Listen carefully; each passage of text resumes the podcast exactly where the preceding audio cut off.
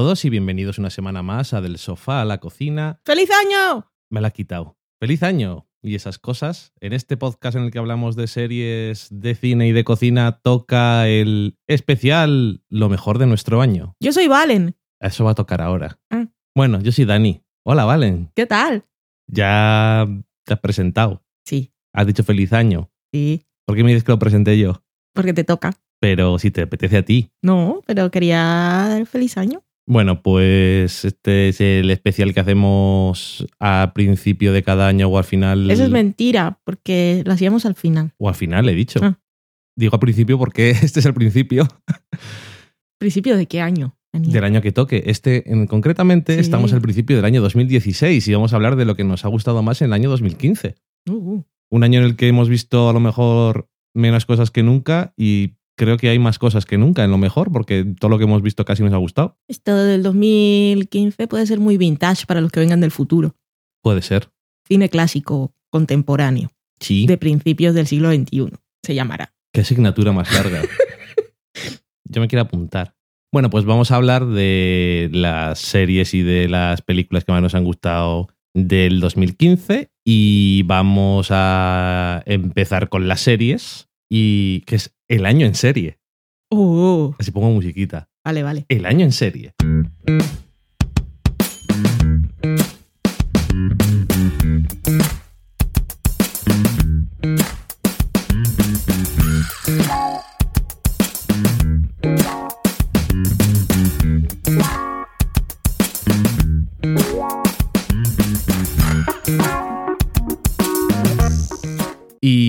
Nuestro año en serie, pues tenemos aquí diversas categorías para ir re- repasando las series. Son un montón de ellas, así que vamos a intentar que no se nos vaya mucho de las manos. Ya hemos hablado de todas durante el año. Hemos hablado de casi todo durante el año, ¿De qué no hemos hablado durante el año? de algunas cosas que ya comentaremos, que tenemos por ahí al final un par de secciones. eh, Hay un par de cosas que no hemos comentado, pero bueno, Ya vienes con sorpresas. no, esto es todo lo que tú dijiste. Ok, continúa, continúa, que no se note. Bueno, entonces eh, vamos a empezar por estrenos. O sea, series que se han estrenado en 2015, que la verdad es que ha habido muchas que nos han gustado. Jessica Jones. Y ha habido. Está poniendo también la cadena de la que era cada una para ver un poco así a ojo, a ojete, como decimos aquí, un poco de estadística y ver que la mayor parte de ellas son de Netflix, son- es la cadena o llámalo X, servicio de streaming más, que más series tiene. Así que este ha sido un buen año para Netflix, según nuestra opinión. Luego tenemos solamente una serie que es de un canal en abierto americano, ninguna serie británica. Valen está bebiendo, Porque es feliz año. pero es lunes. Bueno, pero ya de noche.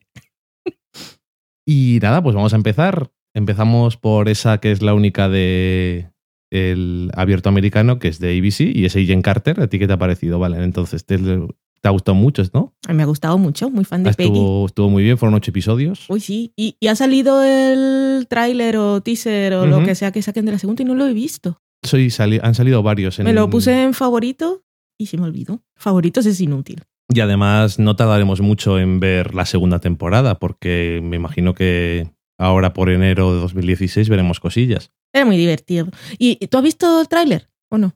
Que has dicho que hay varios. El, el primero sí, que sale que van a Hollywood. Y no, no, no, no, no sale con amiga. Mm, en- no recuerdo, creo que no. Jolín, Pero creo que en yo, los- yo- yo quiero en los de una comedia de situación en el apartamento. Bueno, o en la casa. Vaya En los de después creo que sí, puede que sí que saliera o comentaban en el, el titular del donde lo había visto. Bueno, ¿qué te apetece, no? Sí. Bueno, y una serie que sale del universo Marvel, pero que es un poco su propia cosa porque es eh, en los años 60, 50, Tiene el pasado. hace mucho.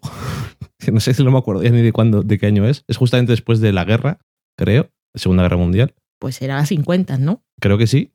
Es que creo que es eh, entonces, pero bueno, ya hace mucho tiempo, ya hace un año que la vimos. Y, y no sé, la verdad es que fue una sorpresa porque estuvo muy bien, era muy divertida, pero también los O personajes igual molaban final de los mucho. 40. No lo sé. Estaba muy bien. Y además fueron ocho episodios, que eso nos dio pena porque nos gustó mucho, pero le permitió hacerlo todo muy bien. Sí, así pocos episodios no se fueron por la tangente. Exactamente. Más series. Otra que tampoco ha tenido muchos episodios. Esto va a ser una tendencia en... Sí, no hay ninguna serie de veintitantos episodios nueva. Y no hay ninguna serie de veintitantos episodios en nuestra lista. Así en Señor. general. Bueno, es lo que hay. Hay algunas menciones honorables. En las menciones hay dos de veintitantos. Que, pero sí, claro, pero es que el mejor de 2015 ahí se mezcla. También hacemos algo a mediados de año de mejor de la temporada, ¿no? ¿Verdad? No, Porque es muy confuso. no. Pero eso, que en las series de esas de 22 se te mezcla el final de la anterior con el principio de la siguiente. Por eso el año pasado The Good Wife sí estuvo, Mm. porque tuvo un final de una temporada que estuvo bien, Estás haciendo spoilers. Es que The Good Wife no está en lo mejor del pero año. si lo has dicho ya, que no hay ninguna serie de veintitantos episodios. Dijimos que había menciones especiales. Vale, no está. Como decía, eh, series de pocos episodios. Unreal, una sorpresa porque venía del canal Lifetime, que es un canal de las películas de Lifetime y estas cosas que no son muy interesantes. Que no hemos visto, pero Que no, nos interesan. Eso es a lo que me refiero. La única película de Lifetime que he visto no fue un, un tráiler que pasaron en... Bueno, la única película que he visto es un tráiler que pasaron en 30 Rock de la novia de Jack Donaghy, que La historia de... le había comido la cara al perro. Sí. Bueno, que no era ella, bueno, en fin, eso. Em, y vimos así muy pasando para adelante la película de Gran Picat, que era muy horrenda. Ni te acuerdas ni siquiera. Era tan mala que se te ha olvidado. ¿De, ¿de quién? De Gran Picat. ¡Ah, el gato! No, el otro.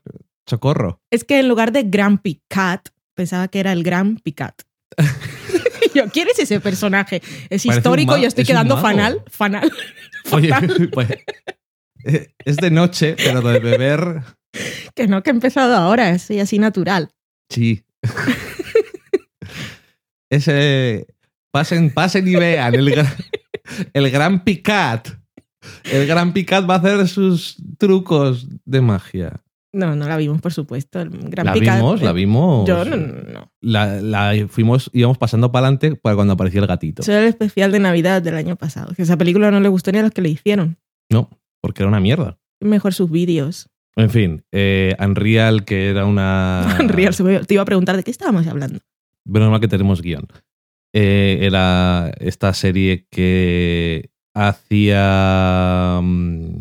Eh, la- los protagonistas eran el equipo de producción y participantes de un reality que se llamaba Everlasting, que es un. Las una- protagonistas eran Queen y Rachel. Bueno, vale. Yo intentaba ser más general. Que era como The Bachelor, el, el concurso reality este americano. Y, y bueno, que, que estuvo muy bien. Me gustó mucho. Fue en verano. Esta y otra serie, pues fueron la, la que toca ahora, fueron las sorpresas de este verano, 2015. Y muy bien que se arriesguen a hacer cosas diferentes. Sí. Muy de verano, porque tiene esos toques así un poco de. pasa muchas cosas, cule- culebronero. Ujú. Pero le queda muy bien por el entorno en el que está. Y Queen y Rachel. Todo bien. Y ese final, ¡oh, qué grande! Y la otra serie que decía era Mr. Robot, que nosotros no la vimos en verano, no teníamos tanto tiempo. Y Ah, la sí. vimos después. La vimos algo más tarde por ver. A todo el mundo le gusta mucho, vamos a ver qué tal es. Habíamos visto el primer episodio, eso sí, cuando se estrenó, Mm. y después, pues sí que nos acabó gustando. Una sorpresa también, porque esta viene de USA Network, que suele hacer una especie de procedimentales un poco ligeros, o solía, y esta serie que trata sobre este hacker que tiene algunos problemas Un robot. tiene problemas mentales y se mete con un Robot. grupo que ¿Pero quiere, sale un robot o no? que quiere destruir el mundo. Un robot. Robot. el- uno de los personajes se llama Mr. Robot. ok. Y que fue así como un thriller tecnológico y Cibernético. cosas así de qué es verdad y qué no es verdad, o se me está yendo la pinza, dame más drogas. Y la verdad es que fue muy entretenido. Eso es entretenido. Y también le fue bien que la emitieran en verano en su caso y en el nuestro que la tuviéramos justo después del verano que aún no había empezado a llegar todo lo demás. Ujú. Y también Porque, y verla nosotros en maratón, pero yo creo que semana a semana no sé si me habría perdido en, no en la trama, sino que hubiese perdido el interés en algún momento. funciona muy bien en maratón. Además eran 10 episodios también, que yo creo que también es suficiente. Mm. Y, y no sé, también otra, otra buena sorpresa de estas dos cosas de verano que te demuestran pues que en el verano ya no dejan de poner cosas porque hay que estar poniendo cosas todo el año y en cualquier sitio. Más cosas. eh, ahora pasamos a HBO. HBO tuvo una serie nueva que se llamaba Togetherness, el juntismos, Arrejuntado. El Ah. arrejuntamiento. el arrejuntamiento, Eso es. que venía de la mano de los hermanos Dupla, que nosotros... Ay, también ya me imagino la serie así como pequeñita y viene así de la mano de los dos. Qué bello. Sí, es pequeñita, tiene un año. Una temporada, sí. Y, Qué y estos eh, hermanos que aparte de uno de ellos le conocemos porque aparece en Transparent, el otro sale, pues, por ejemplo, en, en The League, pero sobre todo habíamos visto algunas de sus películas que hacen juntos. Sobre todo sus películas, pero yo de League no la he visto. Y vale, O sea, Un no hables por mí. un episodio, ya, pero en general, no de que les conociéramos. Bueno, he visto un episodio de League en el que salía Timothy Olyphant haciendo de Lo he olvidado. camarero de Lo he sushi. olvidado. Y, mm, y bueno, que sus películas nunca nos llegan a convencer, Tampoco las hemos visto. las que hemos visto, por eso no hemos visto más tampoco igual. Porque la última que vimos la vimos porque salía el, eh, Elizabeth Olson. Moss. Ostras, vaya mezcla. Peggy, Peggy Moss. Y el tráiler era como muy interesante, pero Ay, Elizabeth Olson. Un agente nuevo o salirte a la cienciología, hija mía. Ya os contaremos después, en los próximos programas, películas que hemos visto. sí, por favor. Em, y bueno, pues eso, que con poca expectativa, pero que eh, fue una serie que tampoco tuvo muchos episodios, creo que fueron ocho. Y al principio me, me gustaba y tal, pero luego me, me gustó mucho más de lo que me gustó al principio. Sí, porque es de ese tipo de series en las que no parece que pase nada. No hay, no hay grandes eventos. Muy cotidiana ella.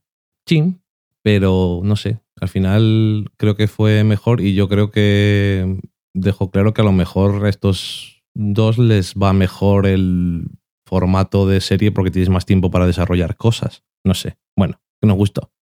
Y al final también estuvo muy bien. Sí, al final me gusta. Buenos finales. Y hablando de finales, el, no, el final más. ¿Esto lo tenías escrito? Uno de los finales más hablados del Esta año. transición la tenías escrita. No, es que soy muy profesional.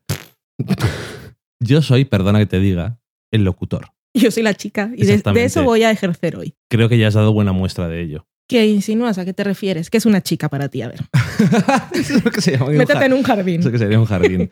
bueno, y que uno de los finales eso más hablados de todo el año, sin duda, ni siquiera ha sido de una serie, ha sido de una serie documental que era de Jinx, que nos contaba las aventuras y desventuras. La vida y muertes. Mm, Sí, concretamente cómo se llamaba.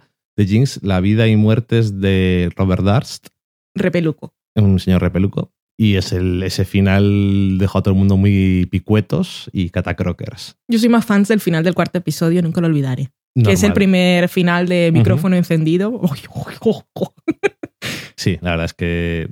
Bueno, fue un evento y aparte es que está, estuvo muy, estaba muy bien hecho el documental y estaba muy bien montado y editado con Sí, la una, realización molaba mucho. una tensión, en plan, viéndolo como que fuera una ficción que estás ahí como enganchado a ver qué le pasa a los personajes. Esto era igual. A ver qué ocurre. El último episodio me acuerdo la tensión de, pero venga, ¿qué pasa? Y no, la verdad es que estuvo, estuvo genial. Venía además justo después de que se haya puesto de moda Serial, este documental, documental, este podcast, podcast documental eh, que nacía de This American Life y que tenía que ver con cosas de juicios y de crímenes y de que era verdad y que no era verdad, que fue una de las cosas mejores para nosotros del año pasado. Este año, por cierto, Serial no está enga- no echando tanto al mundo, No, no. ni a mí tampoco, No oigo hablar de. pero por algo será. Yo me he quedado a mitad del segundo, creo. Eh, yo también. Y bueno, em, luego veremos otra, otra serie documental que parece que también va en el mismo tipo, pero bueno, tampoco tiene nada que ver. El caso es que de Jinx, que estuvo muy bien. Hay gente que no, no lo vio en su momento y tal, y que el otro día no me acuerdo quién vi en Twitter que estaba viendo de Jinx y digo, oh, ok. Hay un momento Oye. para todo. Sí, y que lo único que sería una pena, eso, aunque sea lo que es, sí hay spoilers. Y a mí me fastidió un montón en su momento, porque la gente en España copia titulares de Estados Unidos y ya está. Ya, pero bueno, yo qué sé. Bueno, whatever. Está muy bien hecho. Sí. Vale la pena. Más cosas. Ahora nos vamos a los proveedores de streaming. En este caso, empezamos por Hulu, que ha hecho más. Hulu, ¿qué tal? ha hecho más series eh, en el pasado. De hecho, ha hecho bastantes. Lo que pasa que ninguna no, nos ha llamado la atención como para verla. Y de hecho, a- nadie le llamó ninguna la atención. Quien, ¿ves? Es una idea preconcebida que tengo, pero pienso o pensaba en las series de Hulu y las veía un poco como webseries, que no quiere decir nada, porque habrá muy buenas, pero no sé, no, no me parecían serias, que no quiere Le decir faltaba pedigree de Netflix Sí. o algo. algo, no, no, no, me- no me interesaban. La serie es Casual, que tuvo 10 episodios y que nos contaba las aventuras y desventuras, no vidas ni muertes en este caso, de una familia formada sobre todo por dos hermanos y la hija de la hermana, que se acaba de divorciar, y un poco pues eso, sobre relaciones en general, de ahí el título, lo de Casual, y que fue una serie que en el primer episodio dije, "Eh, está bien, y que también me fue pareciendo más meritoria según Sí. fue avanzando. Te va ganando con los episodios. Esta además seguramente es una de esas que a lo mejor hay gente que todavía no ha visto, o sea que os lo recomendamos. Además es una de esas que igual ves el primero y dices, "Nah, esto de gente que tiene citas todos los días no me interesa, pero no va de eso. Sí, Entonces, pues hay que darle una oportunidad más, pero bueno, hay que tener ganas también. Que no a todo... o tiempo. Ganas y tiempo. Es que cuando tienes ganas sacas tiempo, a veces sí. pero a veces si no te llama mucho, entonces ya no tienes tiempo. La vida es así. Pero que es de ese estilo de series así indies que no parece que van de nada en concreto y que las venden como familia disfuncional, como si no todas las familias del mundo lo fueran. Ujú. Y, y la gente puede que no le interese mucho, pero eso, que te gana. Bueno, a mí me gana. Por eso está en mi lista, no en la vuestra. En la de todos, quiero decir. En alguna estará. Continúa, Daniel. Hola, ¿qué tal? Eh, ahora nos metemos con el tema Yo no me voy a de- meter con nadie, porque vamos a hablar solo de las cosas que nos gustan. Vale, entonces ahora pasamos a hablar de Netflix, que nos dejó bastantes cosas de interés durante este año. Nos dejó un montón de cosas, pero no todas nos han llamado la atención o no hemos seguido viendo O no hemos visto. o no hemos visto. No hemos visto Narcos, Ni la voy a ver. hemos visto 10 minutos de Marco Polo, 5 minutos. Yo no vi nada. Tú no, pero 5 minutos vi yo. Hemos visto dos Pero episodios. no lo viste ni en Netflix. ¿Viste los primeros minutos que pusieron por ahí antes? No. No, no, vi en Netflix. Ok. Eh, luego teníamos alguna otra serie más que ya se me ha olvidado. Sense8. Sense8 y esta comedia que era de dos actrices que son muy conocidas. Grace y Frankie. Esto es. Tampoco la seguimos. Vimos el primero solo. Vimos dos. Vimos dos. Y bueno, que ha habido muchas series, vamos. No todo nos ha llamado tanto la atención, pero bueno, que unas cuantas. Y una vez. En nuestro caso teníamos poco tiempo, pero lo mismo. Le- lo Igual sacado. pocas ganas también. Ujú. Y bueno, empezamos por lo último, que ha sido Making a Murderer. A Murderer Rural Juror. Estas referencias que las cogerán 4 o 5. Y que como Son mis amigos. Los que la han cogido. Hola a todos. que las que decía antes que venían un poco en el mismo estilo que The Jinx y Serial y demás, pues esto un poco tangencialmente también va de lo mismo, del mismo es- tipo de cosas que True son crime. eh, true crime, efectivamente. Y en este caso era, es un documental que va también 10 episodios y va sobre un hombre que le acusan de violar a una mujer, le meten en la cárcel hasta 18 años, resulta que después eh, descubren por el ADN que no era culpable y nada más está saliendo y está empezando a denunciar al sistema por haberle metido en la cárcel durante tanto tiempo, le acusan de un asesinato. Y, Y el juicio. Vemos el juicio. Y el- vemos el juicio. Que en este caso son 10 episodios y que a diferencia de, de Jinx, que aquella pues era además un espectáculo verla. por cómo estaba montada y cómo estaba rodada. Esta no tiene ese encanto, pero es igualmente adictiva, creo. O sea, eh, Pero hay que tener más tiempo. en The Jinx había recreaciones de eventos y cosas. Esto es las dos mujeres que hicieron el documental. Bueno, y tenías al señor Repeluco sí, ahí con las entrevistas, que también era exactamente. un momento álgido en cada episodio. Y en este caso, eso que las dos mujeres que hicieron el documental se han estado durante más de 10 años haciendo eh, todo este trabajo porque fueron para hacer una historia porque había sido eh, liberado después de haberse demostrado que no era culpable. Pero después les apareció esto y dijeron, hostia, que aquí hay más historia. Y vaya si la había. Y esta Mm. es una de las cosas de esas que yo siempre lo digo, pero es que es así. Viéndolo, te das ganas de matar a gente Y quemar cosas. también, sí, está muy bien. Las cerillas, sí. Bueno, eh, muy horrible las cosas que han ocurrido en el mundo, pero también muy interesante saberlo y a veces un poco dramático verlo desde tu sillón, las cosas que, que pasan, pero bueno. Después de ver The Staircase, que es el otro que recomendamos y hemos recomendado varias veces, sobre todo si os ha gustado este, allí aprendimos o nos fijamos por primera vez o nos hicieron fijarnos por primera vez en una cosa en la que yo por lo menos no había pensado. Y era que en los veredictos siempre, el, ve- el veredicto en un juicio siempre es guilty or not guilty. O sea, culpable o no culpable, pero no culpable o inocente. Ujú. Y en eso van los juicios. La cosa es las pruebas, la duda, eh, establecer la duda razonable por parte del acusado. Es decir, que inocente, inocente no vas a ser nunca declarado por nadie. No, y no es eso tampoco lo que buscan en el juicio, aparentemente, sino demostrar que las pruebas no son suficientes para culpar a alguien. Y en este caso de Making a Murderer, You're- queda, queda muy claro ese concepto. Eso y lo de que la fiscalía a veces no le interesa tanto saber quién ha cometido un crimen, sino condenar a alguien por ello. Y tachar cosas de la lista. Un poco duro. Eso es una cosa que ya aprendimos con The Wire. Sí. Eh, más cosas de Netflix. Tenemos ahora las dos series de Marvel que ha estrenado este año, que han sido Jessica Jones, Jessica Jones. que ha sido otra de las series que yo creo que ha dado mucho que hablar, La serie. que a Valen le ha gustado mucho. A mí me encanta. Tienes por qué está también la serie. La serie está muy bien por todo, en general. Está perfecta. Me encanta la historia, me encantan los personajes, me encantan las relaciones entre ellos, me encanta la protagonista, me encanta la actriz, me encanta lo que cuenta, me encanta lo que dice, cómo lo dice y con todas sus letras. Y me encanta que sea una heroína y no una antiheroína solo porque bebe. Iros todos a la mierda. Entonces te ha gustado. Me ha encantado. Soy tan fan, todo me gusta.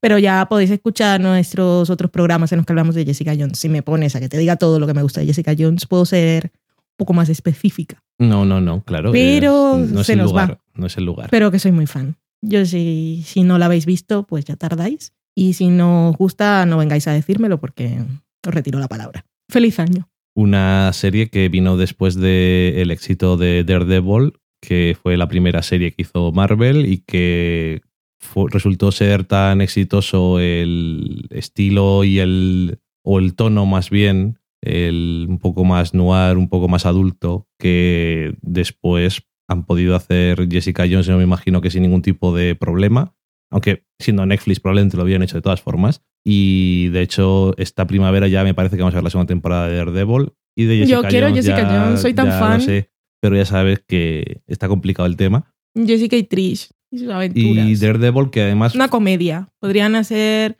Igual si no pueden hacer toda una temporada, pues pueden sacar unos episodios cortitos. De, Unos webisodes. Sí, de Jessica y Trish. Pasándolo bien, pobrecicas. También tiene sus momentos. Sí.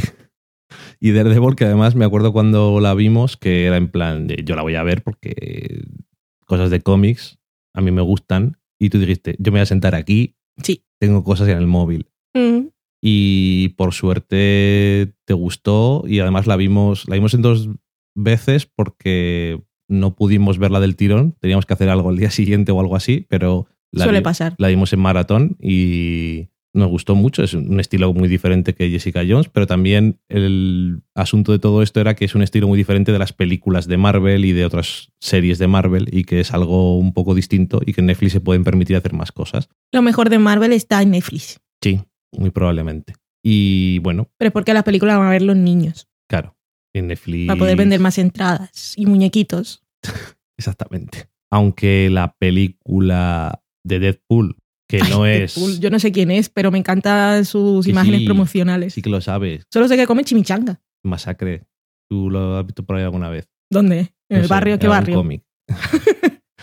y que digo que, es, que no lo hace Marvel Studios, pero que Pero creo, es de risa. creo que tiene, tiene que tener algo de risa, sí. No, pero aparte de que la peli lo parezca, el personaje es, es de risa. El personaje, depende de quién lo escriba, puede ser solo de Risi o puede ser trágico Risi. Pues la promoción es todo risa. Porque es lo, lo que más llama la atención de él es, es- es su, su tipo de humor y el Pero risa guay, no meta- como el hombre hormiga, que cada vez que puedes, que digo, no sé qué quiero ver, me lo, me lo sacas y no, no la voy a ver. Ya he visto todo lo mejor del hombre hormiga ha sido la promo, pero que pero no me dan ganas de verla. En cambio, el señor Deadpool que parece muy gracioso. ¿Quién es el actor, por cierto? Siempre va con eh, máscara. Ryan Reynolds. Ah, me cae bien. que fue el que hizo Deadpool en la película de Lobezno Orígenes y, dijeron, y dijo, esto es la mayor, el mayor travesti que se ha hecho con el personaje y yo voy a hacer una película. Y después de tantos años, y lleva todos los años diciendo que voy a hacer una película, yo, aunque sea la hago yo solo. Y al final ha conseguido convencer a Fox para que la hagan. Yo solo te refieres a él, al que él iba a pagarla, sí, sí. Ah. Dijo que, que, que era su pasión absoluta, que quería hacer una película de Deadpool. Entonces, si es él el que se pone detrás de la máscara en las fotos Sí, con sí, el pavo y la chimenea. Sí, sí, esas tonterías. Seguro que las hace él, sí. Y, y bueno, eso, que esa no sé si le han puesto R de calificación. O sea, quiero decir que para niños no es.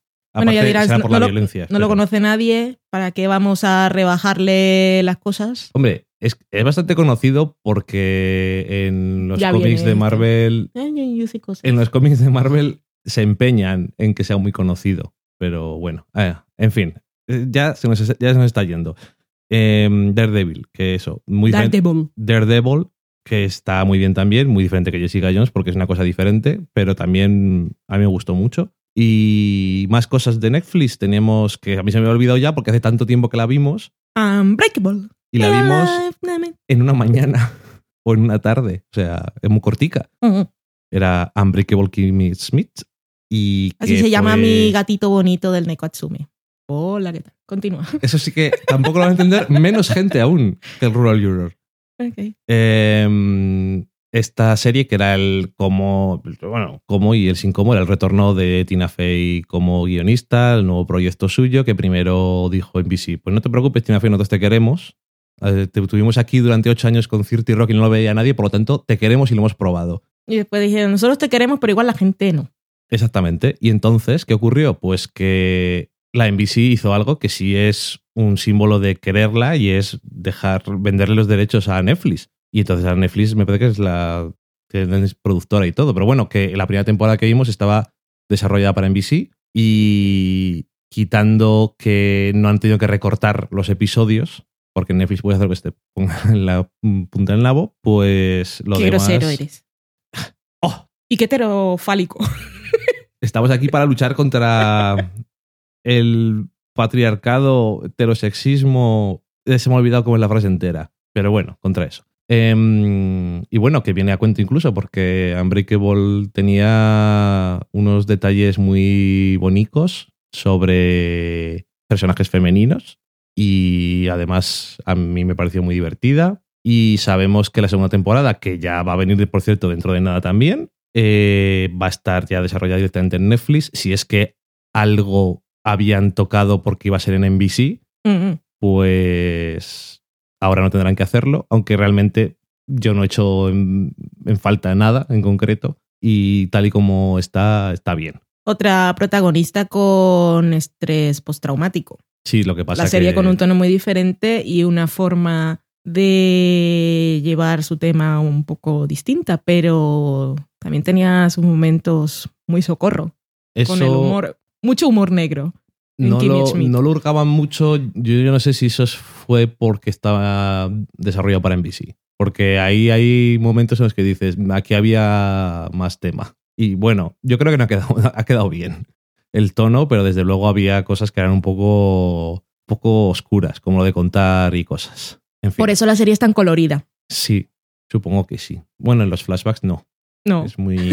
en fin. Y por último, otra serie que empezamos diciendo. Y después acabamos diciendo. Ujú, Que es Master of None. Es la serie que ha desarrollado Aziz Ansari con su compañero, que lo siento, no me acuerdo cómo se llama ahora mismo. Nunca lo sabremos, pobrecito hijo mío. Alan- intentes recordarlo. Alan Park. Bueno. em, Alan Young. No me acuerdo. No sabes. Socorro. Eh, bueno, que eh, quería hacer una, una comedia en la que hablara de las cosas que le gustan. Por lo que vi yo el otro día en uno de sus stand-up, que nunca había visto, tiene sus temas que le gustan. Y dijo, pues me apetece hacer una serie sobre estos asuntos. Y básicamente es lo que hizo. Y al principio no llegamos a estar convencidos del todo, aunque le poníamos mucho valor en la temática que se trataba. Pero también es una de esas series que al principio tampoco sabes muy bien de qué va o de lo que te parece que va, no parece que tenga mucho jugo. Ok.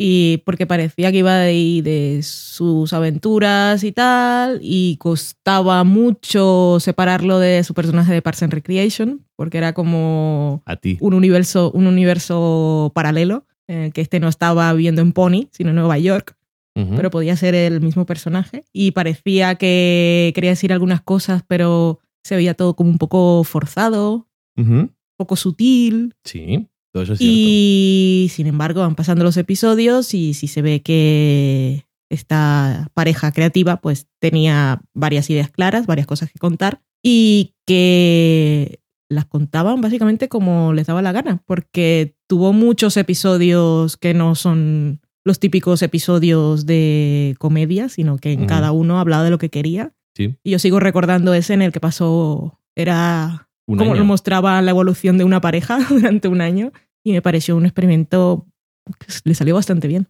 Sí, la verdad es que tirando al final y luego, bueno, hay episodios así que están, muy currados y el final yo creo que me terminó de convencer, aunque me hubiera estado molestando hasta ese momento muchas veces que no le veo yo a Aziz Ansari como actor. Actor no es. Me, me dolía incluso, Bueno, pero creo que... actor supongo que es, pero no es un buen actor. Es Eso es, a lo que me, eso es a lo que me refiero. Pero que al final del todo parecía que estaba fingiendo bien lo que tenía que fingir. O te acostumbras al personaje, o lo Oh. aceptas como es, tenemos que aceptar a la gente como A es, y al final, más que al personaje, yo te acepto, así Sansari, estás diciendo cosas que me interesan, me las estás diciendo bien. Nunca diré que eres un buen actor, a menos que te lances a otro tipo de papel y trabajes la voz y todo, porque es que la voz, pobrecico. Ujú.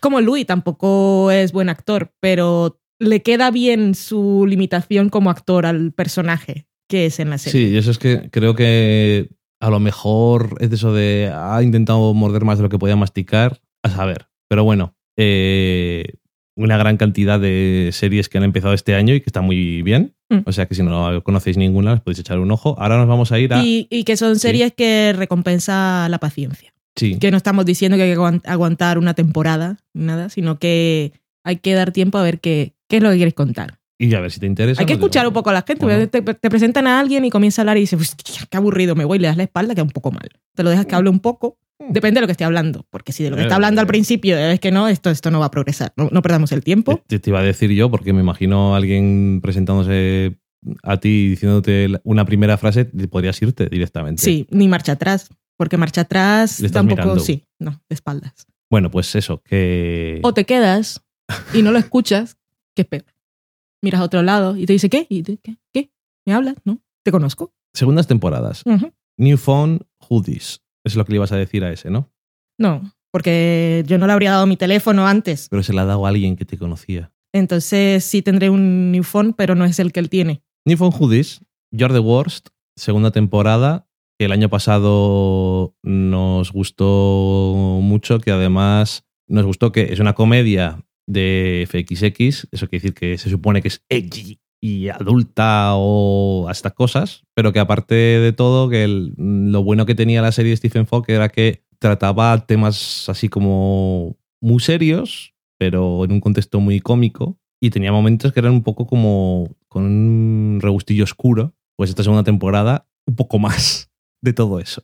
Y el encanto que tenía la primera temporada también era que era del tono así muy irreverente, pero que en el fondo eran muy entrañables. Y ellos mismos no lo sabían. Sí, Supongo que sí. Lo que pasa que, claro, y también de esas cosas que tienen que ir creciendo los personajes, o tú con ellos, o los guionistas con ellos, o los actores también, en fin, todo tiene que ir avanzando. Y la verdad es que este segundo año yo creo que ha sido una confirmación a lo bestia de que el año pasado, o sea, de que esta serie hay que verla. En la primera temporada, los secundarios casi eran bastante roboescenas. Y Ujú. recuerdo, o me parece, el recuerdo que tengo, era que decíamos que igual los hubiesen desarrollado más. Y en esta segunda temporada se centraron más en Gretchen y con ella en su relación con Jimmy. Y los otros también desarrollaron cosas, pero ellos fueron mucho más interesantes, de lejos. Ellos. Gretchen y Jimmy, para mí. Bueno, los, los demás personajes también tuvieron más desarrollo este año que el anterior. Sí, tuvieron más sea, desarrollo. Pero bueno, que incluso el primer año todos tenían sus arcos y sus cosas. Sí, pero los otros eran más arcos de secundarios. Sí. Y en esta temporada tuvieron más sus propias historias de verdad, pero Gretchen y Jimmy. Sí, sin duda. Otra serie que se ha confirmado, ha crecido y todo en su segundo año ha sido Transparent, que os hablamos en el último programa del año. Y ahí podéis escuchar, aunque es la segunda vez que grabamos el programa, yo creo que sigue viéndose perfectamente por qué nos gustó tanto. Mm. Y que es- si Amazon existiera solo por Transparent, también me parecería suficiente. Recuerdo ahora que en Twitter nos dijeron una cosa muy bonita, bueno, que a mí me encantó. Fue Miriam Vero, si no recuerdo mal, que decía algo así como que no, no le había gustado mucho la segunda temporada, que le había encontrado algo insustancial. incluso machista. Machista. Y que después de escucharnos había reconciliado con ella. Y me parece tan bonito. Eso me hace pensar una cosa y no sé yo... Es que he visto por ahí varios comentarios de personas a los que no, no les ha gustado la segunda temporada. Y así como cosas en general que comentan, es que es como los personajes son demasiado peculiares y Ok. como que meten demasiadas cosas peculiares en una sola familia y, y que les aburre. Les que no les dice la nada. primera temporada tampoco. La primera igual sí porque era más mora, pero como ahora les dan más cancha a todos, pues no les gustó mucho.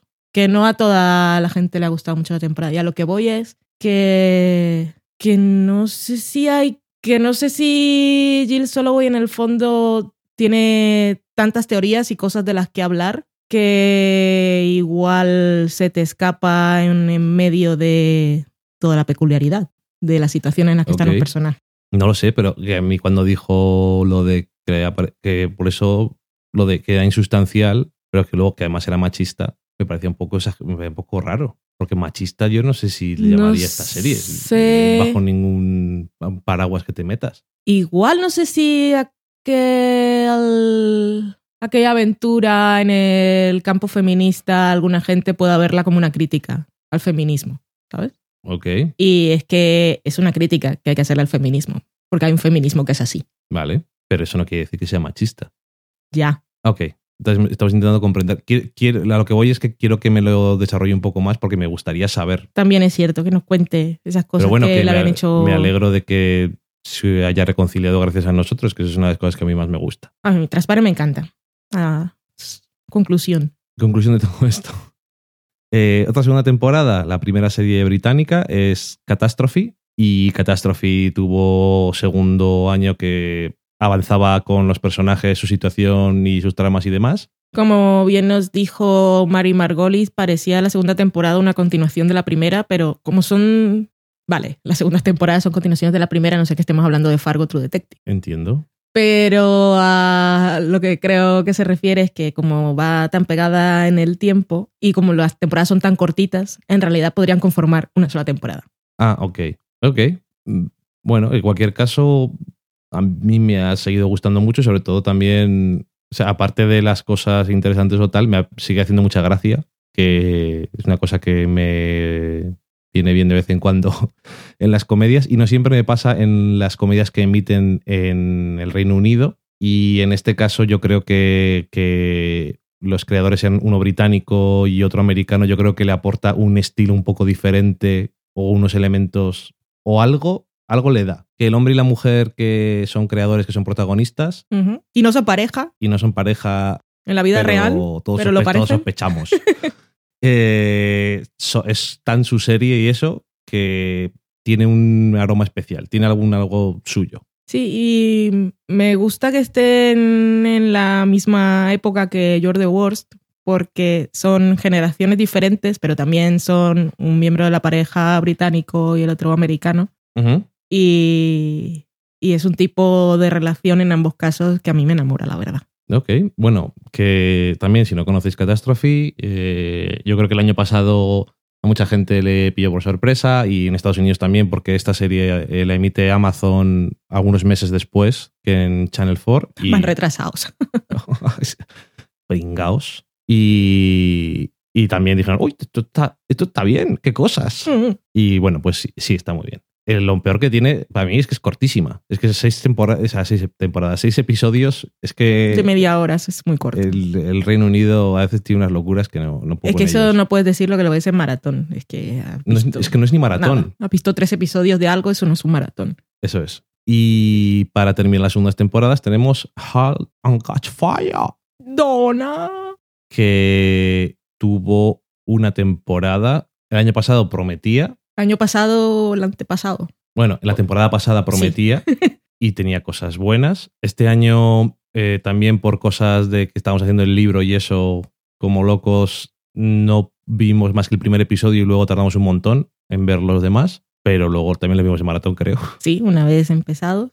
Que a mí el Y- primero me había gustado porque Sí, sí. había visto un cambio de chip y yo, esto me interesa, pero no Y tengo tiempo. yo creo que mejoró a la primera temporada en prácticamente en todo. Y bueno, sigue teniendo a personajes que te gustan más y personajes que te gustan menos, pero yo creo que profundizó en algunas cosas que estuvieron muy bien. También hablamos bastante sobre la serie. También hablamos bastante sobre la serie cuando terminamos la segunda temporada, sí. Que incluso con lo que odio, ¿cómo se llama el señor? ¿Cómo se llama el de la serie? Joe Macmillan. John Mac, John Macmillan. Con lo que lo odio, eh, incluso pude decir cosas buenas sobre su personaje final, sí. en el comentario. Me sorprendí a mí misma, porque fue algo que porque me vino además- así durante la charla. Y yo estaba, es que lo recuerdo, lo que no sé es por qué, supongo que porque lo monto. Estaba yo hablando mal de él y luego dijiste tú, hiciste un matiz y una cosa sobre tal y dije, hostia, pues es cierto. Esto es más interesante. claro que es lo que tiene no escribirse un guion y reflexionar tanto. Pero bueno, que estuvo muy bien, nos gustó. Me Y gustó el mucho. año que viene además tiene otro cambio de aires bastante radical, por lo tanto supongo que, eh, bueno, Sí, ahora ya están la- los personajes ya están más claros, definidos establecidos. y, y han desarrollado a los personajes de mis chicas, o sea que estoy contenta. A ver cómo sigue la historia, que tal como quedó se avecinan tormentas. Mis chicas. Aunque estén ahí en Silicon Valley, que no sé si llueve mucho, no me importa la verdad. Ay, Dona, como molas. Dona. No me acuerdo quién fue que durante este año nos dijo en Twitter que era el personaje que menos le gustaba. Y yo dije, socorro. Ser humano está complicado. Lo es. Eh, aparte de segunda temporada, pues tenemos más series que han continuado con sus diferentes temporadas y han seguido gustándonos. De hecho, concretamente, todas las series que están en este apartado nos han gustado siempre. Y vamos a mencionarlas un poco, pero aquí yo creo que todavía menos hay que entrar, porque si hay que entrar, queremos entrar poco en las primeras temporadas, ¿vale? En las segundas temporadas hay que entrar también un poquitín, pues para ver cuál es la diferencia con la primera, pero estas ya es como, están asentadas Sí. y ya está. Y además que hemos hecho súper trampa. No hemos hecho un top 10, Ah, mucho menos un top 5, ni siquiera top Ni 5 de 20, drama ni comedia, ni no. top 25. Todo lo que nos ha gustado. Todo. ¿Y estas qué series son? Rectify, que tuvo su tercera temporada, Maravillosa, vedla, por favor. y que es que no la ve nadie. La ve alguien que nos sigue que se llama I Love Rectify y otra persona. Me encanta eso, que es que, en fin. Eh, Vip, que Ay, Selina. tuvo... Esta vuelve ahora prontito, ¿no? Sí, sí, está. Además es que me encanta esto porque estamos hablando de. Estoy recordando cosas que me gustan y sé que muchas ahora en enero, eh, bueno, The Americans, Todas estas vuelven ahora. Girls, porque Girls va a volver a la vez que VIP, eh, Orange is the New Black no, todavía tarda un poquito, y Louis, que también tuvo un año así para. No, no hacía parón este año. Sí, puede ser. Ah. Y Louis tuvo eh, este año que fue un poco para un poco para diferenciarse del año anterior y bueno, que ahí cada cual le puede gustar o no. A nosotros nos, sí nos encanta. Es que al principio experimentaba cada episodio ahora experimenta cada temporada. Ya es que no. es todo ahí, venga, lo que, lo que toque.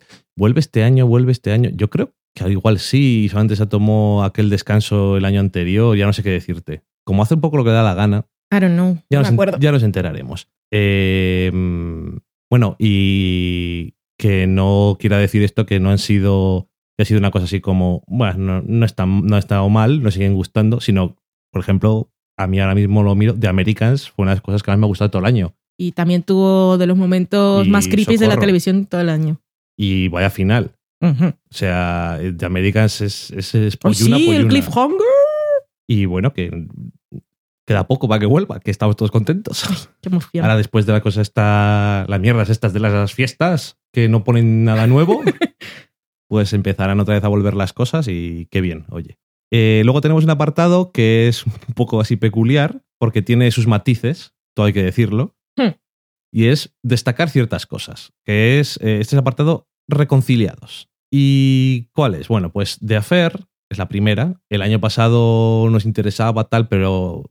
Al final no mucho. es, eh, y este año nos gustó más. mucho más interesante, mucho más psicológica. Porque la primera temporada tenía el juego narrativo de las diferencias, pero casi que era un juego narrativo. Y, y porque tenía al tío haciendo la interrogación Sí. al principio y es como, vale, esto es lo que le están contando. Pero entonces, Y este ahora es más la- corset, ya. La psicología de los personajes Ajá. ha entrado mucho, mucho, mucho y muy interesante.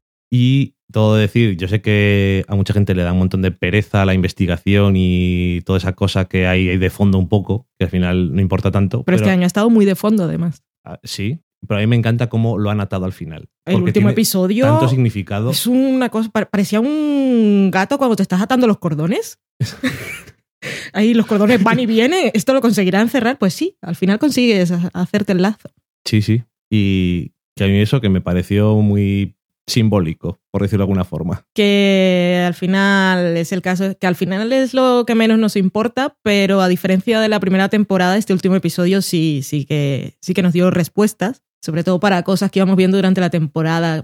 Por ejemplo, a mí me chirriaba mucho eh, el papel de Helen en Ujú. las imágenes del futuro y su interés en, en defender a Noah. Bueno, lo han atado perfectamente. sí. La verdad. O sea, yo tengo que decirles ahí, que además, y además, de esa, de esa forma de no te lo esperas exactamente, pero dices, ah, tiene toda la lógica. Esa es la mejor, el mejor clase de giro. Sí, la sí, que en retrospectiva tiene sentido. Sí, además. Lo mejor. Muchos giros dices, "Oh, hola, hola, hola. A mí me gustó mucho, fue muy emocionante.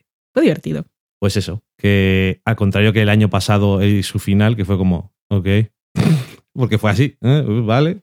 Que la primera temporada primero era el misterio de quién era el que se moría, y después si mataba y por qué, pero como eso no avanzaba mucho, era un poco tal que a Sims. Pero en esta temporada las preguntas por resolver eran otras. Eran Sí, más sí, sí. del presente. Y luego las cosas del futuro, que para ellos es su presente. Y nosotros venimos del pasado. No, nosotros venimos del pasado. Venimos, bueno, hemos tenido un pasado. Y ahora Eh, nos hola, ¿qué vamos tal? Hola, ¿qué tal? a la siguiente serie. La siguiente serie que es Homeland, que nosotros lo vamos a decir aquí todo. No- Si nos queréis pegar un poco virtualmente, no pasa nada. A mí no me pega nadie virtualmente. Si es físicamente, que sepáis que soy muy grande. Y A Homeland mí me resbalan las cosas. vimos las tres primeras temporadas. Vimos la, cuarta- primera, ¡yujú! La segunda, ¡ah! La tercera, ¡ah! La cuarta, La cuarta no la vimos. exactamente, pues me he quedado callada. Y hemos visto la quinta temporada. Eso hemos hecho. Y dice la gente, pero ¿por qué lo que hacéis? ¡Hereje! Como si no me he perdido nada. Me da igual. Eso habla, espero, muy bien de la cuarta temporada. Bueno, a lo que vamos. ¿Por qué la reconciliación? Pues porque este año Que las cosas esas uh, que pasaban en la cuarta temporada nos enteramos igual. Que afortunadamente no nos la estábamos guardando, pues si no, yo, por ejemplo, todos los spoilers me los sabía. Ah, yo, yo no había sabía nada, pero bueno, Las cosas de la bañera y la gente que parecía que estaba en peligro alguna vez, de todo eso te enteraste. Lo que pasa es que no te acuerdas. ok, yo me he enterado de todo. Ah, sí, es cierto, me enteré de todo. Porque como no me importaba, me enteré de todo. Para que se me había olvidado de lo poco que me importaba. Bueno, este año parecía que estaba más interesante porque había vuelto a una cosa que era lo que más le pegaba, que era y thriller, tensión, eh, cosas de espías de verdad, de hostia, ¿quién es el, el topo? ¿Quién me está traicionando?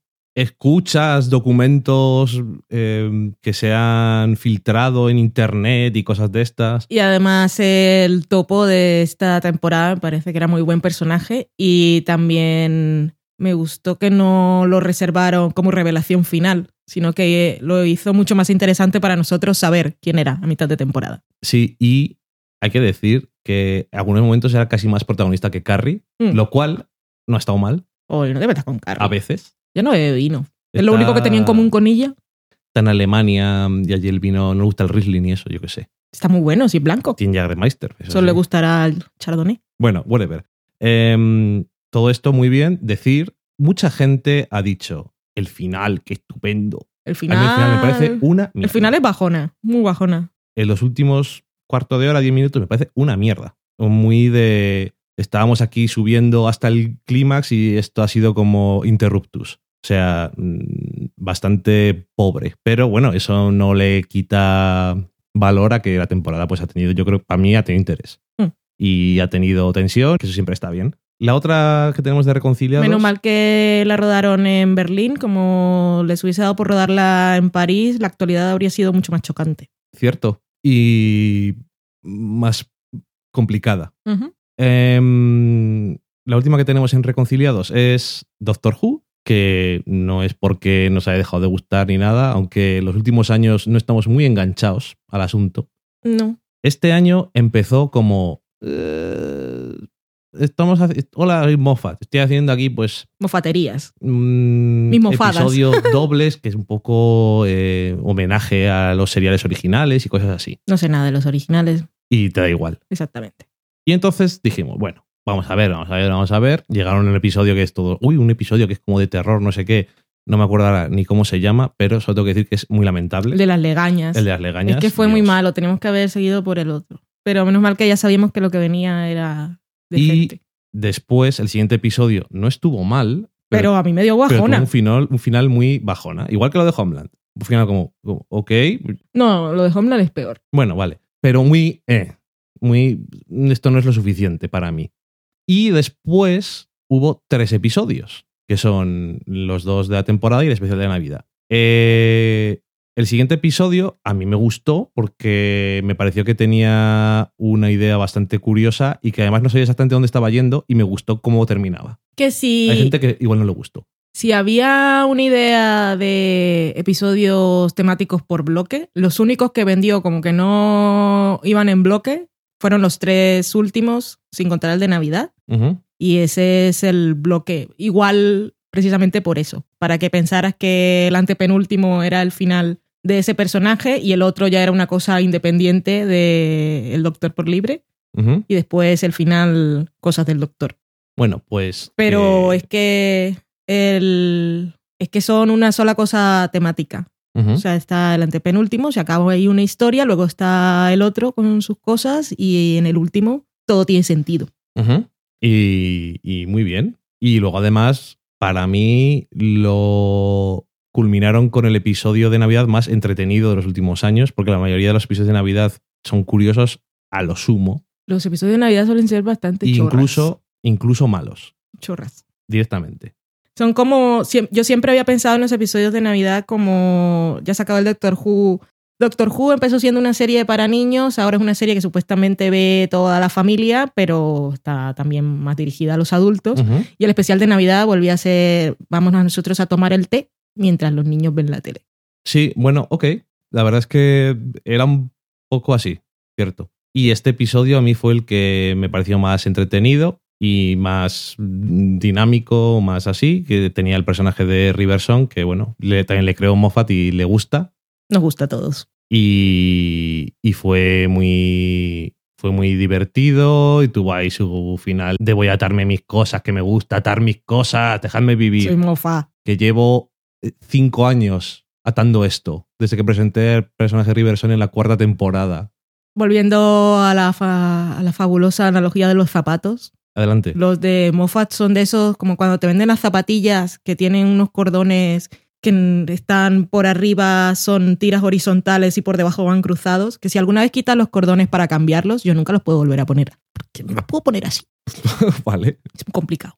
Pues Moffat es como si tuviera no dos ojales para los cordones, sino cuatro. Y se hiciera unas trenzas de esas que vimos en la foto el otro día. Sí, pero aparte es como que Moffat es el zapatero y se ha hecho los zapatos de cuatro ojales. O sea que él mismo se monta sus líos. Son de cuatro ojales y además no son paralelos. Encima. Vaya, vaya mierda de zapatos, por cierto. Pero bueno, ¿qué es eso? Que él le gusta complicarse un poco la vida también. Y a veces cuando resuelve no siempre le queda estupendo. Y yo creo que esta vez lo único que tengo que ponerle en contra de los últimos eh, cuatro episodios o tres episodios de la temporada o del año ha sido que ¿por qué no he visto todavía un spin-off de una cosa que hay que ver? Pero que lo hagan. Aunque sean especiales de esos que sacan, en lugar de sacar chorradas que no importan a nadie. Que en la época, igual lo han hecho siempre, pero nunca estoy atenta, en la época de Amy y Rory sacaban algunos Sí, episodios cortitos así entre temporadas, pues yo espero que haya alguno de la TARDIS super moderna, que es De por dentro Diner. que los que están, los que son fans de la serie original casi se hicieron pipí encima porque se ve que era la primera TARDIS, pero por fuera muy mona. es muy absurda, mucho más absurda que una cabina telefónica. Inclu- incluso, incluso. No sé, que eso me pareció más, eh, más divertido, más interesante, más todo eso. No sé, que comparado con el resto del año, que la gente incluso que son muy, muy fans, era como "Buh, pereza. Y bueno, eso. Y después nos vamos al mundo de las menciones especiales. Y empezamos con Grey's Anatomy. Madre mía, segunda, segunda temporada. Es la segunda temporada de Grey's Anatomy, o la 12. Decimos segunda temporada. ¿Quién lo iba a decir? Me encanta.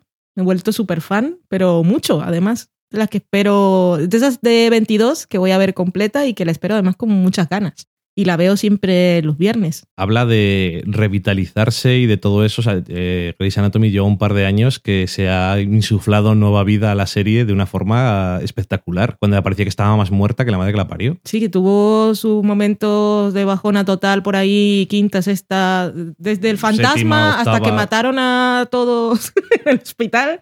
Eso fue un festival del humor. Y después tuvo algunas mejores, otras peores, pero es que las dos últimas, la anterior me gustó mucho, pero es que esta me ha encantado. Aparte, es que soy más feliz. Desde Aparte que no está de- Derek en el hospital. Aparte de los. eh, de las tramas y de los personajes y tal, ha, ha tenido, tiene momentos como muy divertidos y tiene momentos mm, de hablar de cosillas que están Está bastante muy, muy bien, bien. bien. Muy bien. Así que, oye, muy bien, ¿eh? Sí.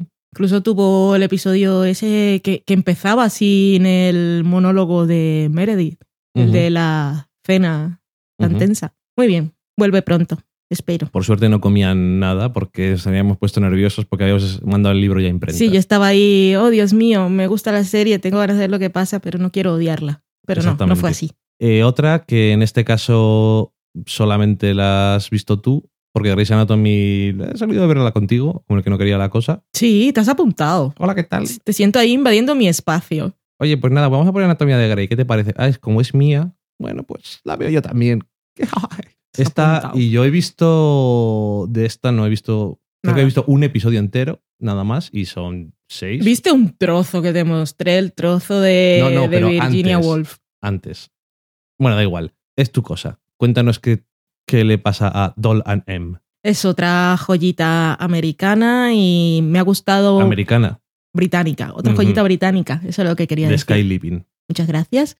Y temporada cortita también, que en la primera temporada parecía que iba a ir más así del rollo un poco estilo episodes de eh, crítica, parodia al, a la, ¿cómo se llama? Industria, iba a decir cultura, pero no, a la industria de Hollywood.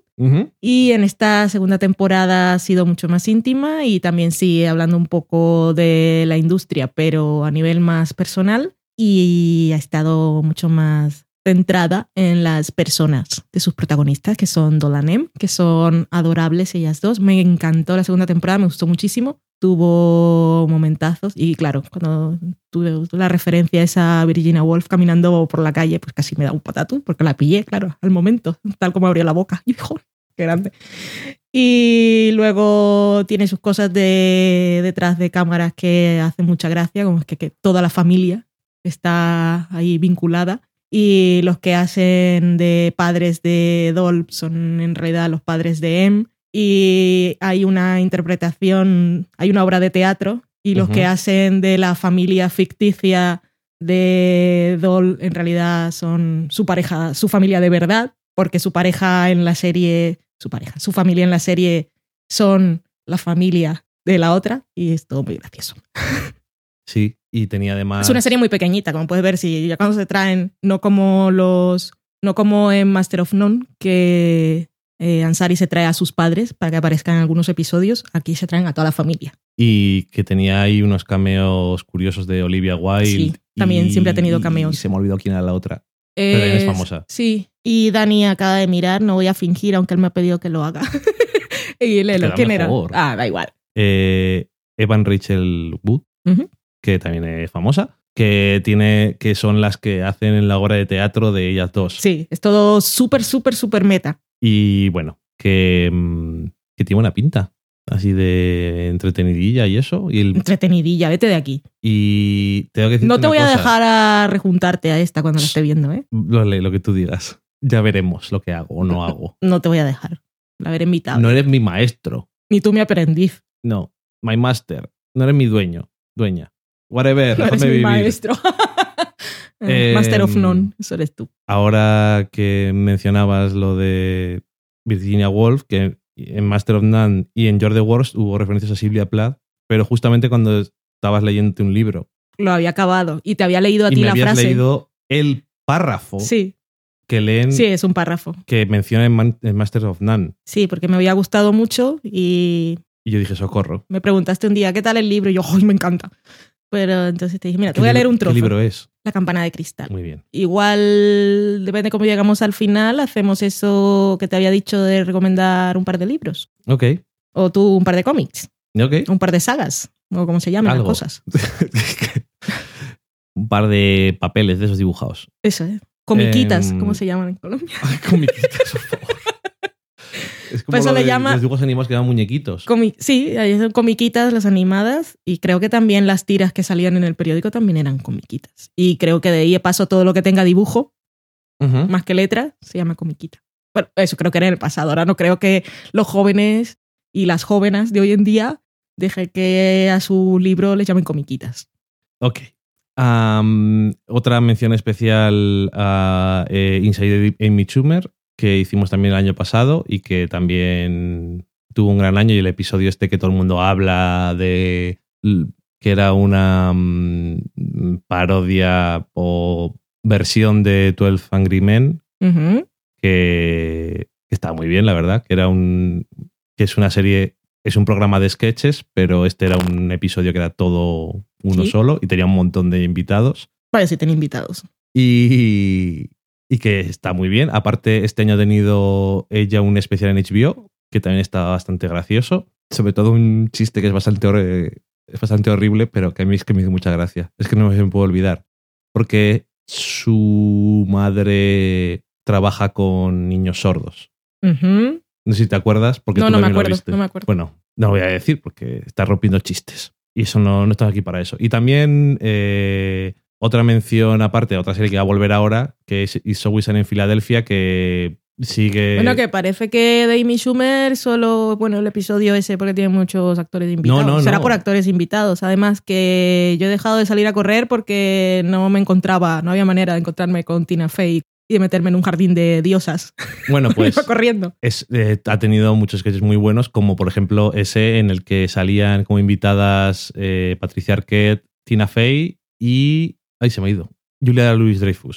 Y que, que comentaba sobre, bueno, lo que les pasa a las mujeres cuando pasan de unos ciertos años en Hollywood. Y que estaba muy gracioso. También tenía una canción que es todavía puedo tararear incluso sobre el maquillaje, que está muy graciosa. Que tuvo una parecida, incluso más graciosa, diría yo, eh, Crazy Ex Girlfriend. Que no se nos ha colado en lo mejor del año, pero va bien. Tampoco ha tenido una temporada completa. Cierto, pero va bien. Que hay mucha gente que a lo mejor la deja de lado así nada más ver el Mm. estilo de serie que es, pero yo creo que es, es más serie de lo que parece. Y muy divertida. Sí. Aunque me gustaron más la primera mitad de lo que hemos visto de temporada que la segunda mitad, pero todos han tenido algo bueno. Eh, y digo que para terminar, otra serie que vuelve este año, que es Sousan en Filadelfia, solamente para decirlo porque es que me sigue gustando. Bueno, justo tenemos Todos ganas de que años. vuelva. Este año, eh, así llamativo, por decir algo, tuvo el episodio este que justamente apareció casi Ay, a la sí, vez que eh, Birdman, la película, porque era un estaba rodado en plano secuencia todo el rato sin cortar la cámara, excepto cuando era obligatorio, porque están en dos ciudades diferentes el plató y lo otro, pero bueno, que... Mucho mejor que Berman, el episodio de Chalmers Y, Filadelfia. y venía muy bien porque además el protagonista más o menos del el episodio era Charlie, que está totalmente psicóptico y se le va muchísimo la pinza. Y entonces esa, por decirlo de alguna forma, ese dinamismo y locura de no parar le venía muy Qué bien. pena que no hubiese salido antes. Podía haber dicho que Iñárritu se había copiado. En fin. Hostia, Iñárritu, te odio. Lo- eh, y lo, habéis escuchado aquí primero. en el- Mi, mi deseo a los reyes es que no nominen The Revenant. para no tener que verla. Ujú. Y bueno, que, que es muy divertida. Que es que yo sé que está ahí y la renovaron para dos, a- para dos años porque Alan Gras dice, a mí me hace gracia y no me, no me cobráis mucho dinero. O Esto, sea, no, esto no me cuesta nada. es como lo de Louis. Vas a seguir, Es más barata que Louis. probablemente, estos son más gente todavía. Y bueno, en fin. Que- Yo quiero, antes de que se acabe esto, una mención especial. Que, Ah, otra. que mía es Rain. Que Ah, vale. me sigue gustando y ha estado muy bien esta temporada. Y entre todas sus cosas de cómo las mujeres controlaban las intrigas para las ciegas, que eso seguramente es ciencia ficción por la época, pero a mí me parece fabuloso que se lo muestren a las niñas de hoy en día. Los momentos de Mary Catherine. Oh, el O último sea, episodio, madre mía, parejas de humor para yo- siempre. qué yo- grande, qué enorme, no visto- podía. Yo eso lo he visto y no podía creerme que estuvieran haciendo eso. Qué, qué oh, maravilloso. Momentos del año para mí. Es que era, si el año pasado, fue el año pasado cuando Sí, se sí. disfrazaban. Pero este fue mucho mejor. Es, pero es que esto del final es que es una ida de olla. Es súper gracioso. Bueno, en Las fin. amo. Eh, que aparte de eso queríamos hacer otra mención especial pero a cosas que se han acabado, que no han tenido a lo mejor la mejor temporada, pero nos han, nos- nos han gustado mucho en algunos momentos y la vas a echar de menos. Que son Parks and Recreation. Parks and Recreation tuvo buena temporada, lo que pasa es que no te acuerdas. No estuvo mal, Estuvo bien. pero tuvo episodios muy buenos. Estuvo no, muy bien. empezó ¿Sabes por flojera. qué? ¿Sabes por qué Porque me no estaban, acuerdo? estaban separados. ¿Te acuerdas que empecé el año con mi libreta de lo muy moderna de los GIF impresos? Sí. Y luego vino lo del libro y todo se fue al garete. Ujú. Pues en las primeras páginas están todos los episodios. Es que, bueno, vale. Iba a decir que no había sido la mejor temporada, pero es que solamente es porque me estaba dejando guiar por la sensación que me han dejado los dos primeros episodios, Vale, eso puede ser. que fue no un estaban los así. personajes juntos y no sé qué. Sí, pero a partir del momento en que los encierran juntos a, A Ron y a Leslie. y a Leslie, que maravilloso y bonito y de lagrimita y todo. Sí, sí. A partir de ahí todo fantabuloso. Eh, eh, es que, bueno, lo sé, es que hay episodios, el episodio, hay episodios de la campaña política que es que son... Ese episodio es ponerlo en clases. Es que es- es O sea, toca aprender. Los derechos de los hombres. Ya vale, hombre. Vale, ¿sabes lo que pasa? Es porque he dicho que no había tenido tan. Aparte de por ese recuerdo, porque la que no tuvo la mejor temporada de todas fue Justified. Es verdad. Que se fue. Adiós, Justified. Ay, qué penica. Sobre todo a ti te da mucha pena porque Timothy Olyphant no está en la tele. Mm. Pero, pero, tenemos que decirlo. Gran cameo en The Grinder.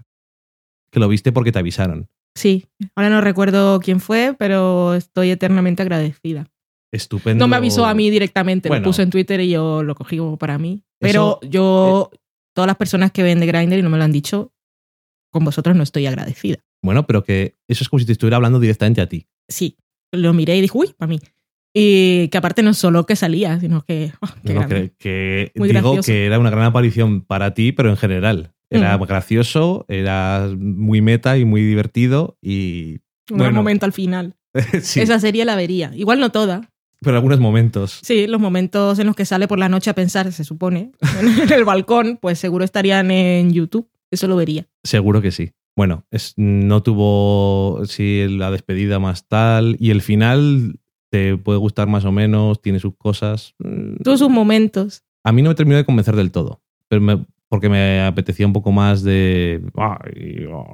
Pero bueno, a mí siempre me gustaba ver la serie porque me parecía muy entretenido ver a Boyd y a ver a Ryland y esos diálogos que describían a Boyd, es que esos monólogos, yo te- tengo ganas de ver la película de Tarantino para ver si le han dado unos buenos monólogos. Pero a sí, Walton Tarantino dijo en una entrevista, Ah, sí. La leí, y dijo que cuando lo vio en lo vio en Justified, igual se lo pasó a alguna gente, igual no veía Justified, no lo sé. Pero bueno, que lo vio en Justified y dijo, este, este señor habla como mis personajes, Lo necesito Sí. en mi próximo proyecto. que ya, ya salió en la, en la anterior. Un Sí, poquito, pero un ahora... Y además estaba en una especie de western, como el Mm. que dice. O sea que, en fin, alguno a lo mejor dice, igual os habéis dejado algo de lo que hablar de 2015. Y os diré, sí, nos hemos dejado algo. Incluso algo que ha acabado. Sí, no he estado en... Es que no, no era un estreno, no era una segunda temporada, no es un Seguimos Bien, Reconciliados, ni siquiera Ni era un final, de temporada. Es que es una categoría que solo puede tener Mad Men, Exactamente. Mad Men. que es la categoría Mad Men. Esa es la categoría. Así es- eh, la categoría está en negrita y pone finales, tal, y luego Mad Men. Mm. Y no pone nada más. Porque es Mad Men. Mm. Lo sabemos, los que os gusta mucho Mad Men. Oh, sí. Tenemos un especial muy pendiente. Como Sí. que nos hemos liado un poquito haciendo algunas cosas. Sí. Y de vez en cuando alguien dice, eh, el especial, que no se nos olvida. O hay gente que ha estado viendo Mad Men, incluso este otoño, y han escuchado los programas antiguos y escuchan el final y dicen, un especial, ¿cuándo? Yo Gente- acabo de ver Mad Men, Gente dámelo. que viene del futuro y que sepáis que hace una semana estuve hablando con Valen de cómo quería enfocar el especial. Y eso no quiere decir que lo vayamos a grabar próximamente porque nos quedan demasiadas cosas pendientes que hacer. Sí. pero creo que no es una mala idea lo que se nos ocurrió. Nuestra idea es sacarlo aniversario del final de Mad Men. Más o menos, no el mismo día, por ahí, por las fechas. A ver si podemos. o, el- o en verano. Y si tenemos muchas ganas. Por supuesto, lo vamos a ver otra vez. Eh, por supuesto. Es que- en fin, Ah, ¿Nos queda algo por decir de Mad Men? Dirá la gente. eh, efectivamente. Y, y- eso la seguro- nostalgia. Ahora lo veremos con la nostalgia de ya. Antes era la ilusión de está pasando, que vendrá ahora. Luego se ha acabado justo ahora. Y ahora es oh, hace un año. Sí, desde luego no va a ser un especial que podrá decir la gente. Bueno, ya está haciendo la gente especiales de Mad Men porque ya dicen que les gusta. Creo que las temporadas pasadas del podcast hablan suficientemente alto de nuestro amor por Mad Men. Oh, Mad Men. Oh, Mad Men.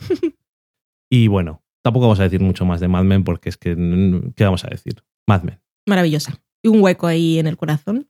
Que no sé si va a llenar a alguien. Me gustaría no sentirme tan vacía. A lo mejor sí, a lo mejor no, pero realmente Pero me costará, porque siempre miraré poco- con recelo. Es que es un poco difícil que alguien llene el mismo hueco que te ha dejado Mad Men. No. Yo diría que es imposible. No, porque Porque tiene tanto junto que es que, es, es que no sé, imposible. En fin, em, vamos a pasar a las películas.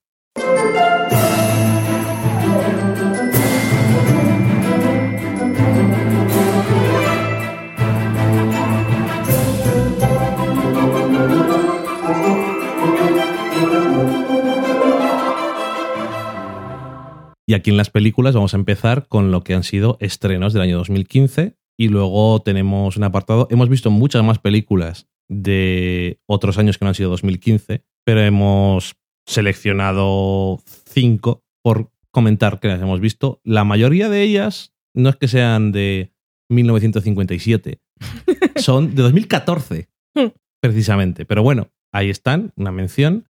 Y vamos a empezar con los estrenos de 2015. Empezamos con, por supuesto, como igual que antes, sin ningún tipo de orden en particular. No es. Y este es nuestro top 10. Creo que tampoco hay 10, pero bueno. Sin orden ni concierto es lo que dicen. Ajá, ¿Y ¿Eso qué significa? Muy bien. Déjalo, no preguntes, tú lo has dicho bien. Ok, sabes que no es un tipo de respuesta que me gusta, pero continuemos. No tengo cinco años. Pero es lo que dice tu padre. Se dice así. Siempre ha sido así. Un concierto que es una cosa organizada. ¿Tú crees que es eso? Pero entonces, ¿por qué decir sin orden ni concierto? Pues porque. Pero es- decir un se conci- llama si ya me estás diciendo que el concierto es organizado, pues Enfa- podría decir sin concierto, lo cual tiene menos sentido aún. Es enfatizar. Ok.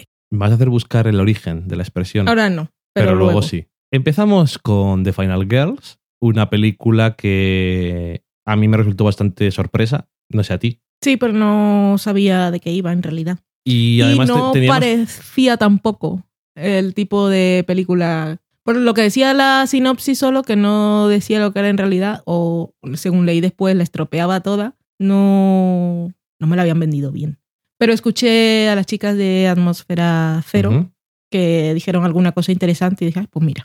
Yo es que además tenía. Me parecía que iba a ser parodia. A mí las pelis parodias de jiji jajaja, mm, de humor Yo tenía fácil no me informes conflictivos. Entonces yo pensaba que era una comedia, una parodia del género de las películas de terror, Sí, un, el género slasher. ¿Cómo se llaman la- las parodias esas de películas de terror? No, no, no. ¿eh? Las que, que cogen. Scary Movie. Eso, Scary Movie. que Scary Movie, sí. Ok. Yo pensaba que iba a ser algo de ese estilo con el género en concreto. Y entonces dije, no me hace gracia este tipo de películas y no conozco el género, con lo cual menos gracia me va a hacer. Ok. Pero bueno, que no era eso. O no solamente. Porque más que una parodia del género, era comentario Sí. sobre el género Y una historia. Tenía que contar una una historia his- que contar. y una historia que contar, que eso es la parte buena, supongo. Porque una película, ya lo dijimos, con- supongo, cuando vimos la película, que esto, en una película que fue una parodia de un género, normalmente no te vas a emocionar con los personajes o no te vas a. No vas a querer que les hagan las cosas bien o te va a dar pena si alguien. No te va a dar pena si alguien se muere. Todo lo, todo con- igual. todo lo contrario, te da gracia porque lo harán de alguna forma ridícula. Y en este caso yo creo que consigue muy bien el balance. Además tiene un montón de ideas así como muy curiosas.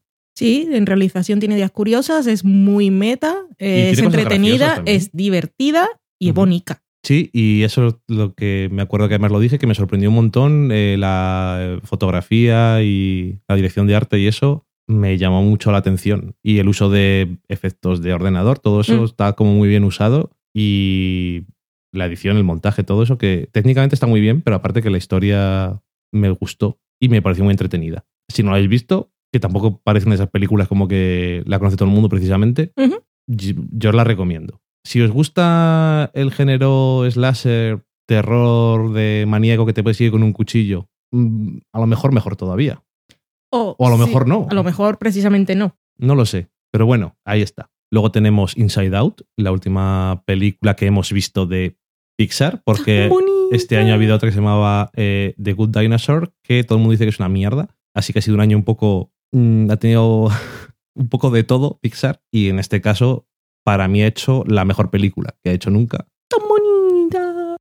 Es muy bonita. Es muy bonita. Nos es encantó. muy inventiva y es una película sobre sentimientos y que dice cosas muy importantes Muchísimas. a los niños Muchísimas. Sobre. Y a los padres también. y a los padres también. Los padres también les Pero enseña a entender a sus hijos y a no aprender que porque son niños todo tiene que ser felicidad, como si no entendieran las cosas o las cosas no les afectaran. Que además estábamos viendo una mesa redonda de estas que hace el Hollywood Reporter antes de los Oscar y bueno, pues van juntando a gente, no se sabe quiénes son los nominados ni nada, sino lo que ellos los que ellos creen que son importantes ese año y dicen pues gente de animación, gente de tal. Y están los de animación y estaba eh, eh, Pete, Pete Docter, me parece que es el que ha hecho Inside Out, entre otros, porque también en otro estaba la guionista. Sí. Pero bueno, concretamente en ese caso que estaba él y contaba historias de, de gente que les habían dicho cosas de, después de haber visto la película y se me caía la lágrima con lo que contaba. Sí, muy bonito. Pues imagínate la película. Ujú.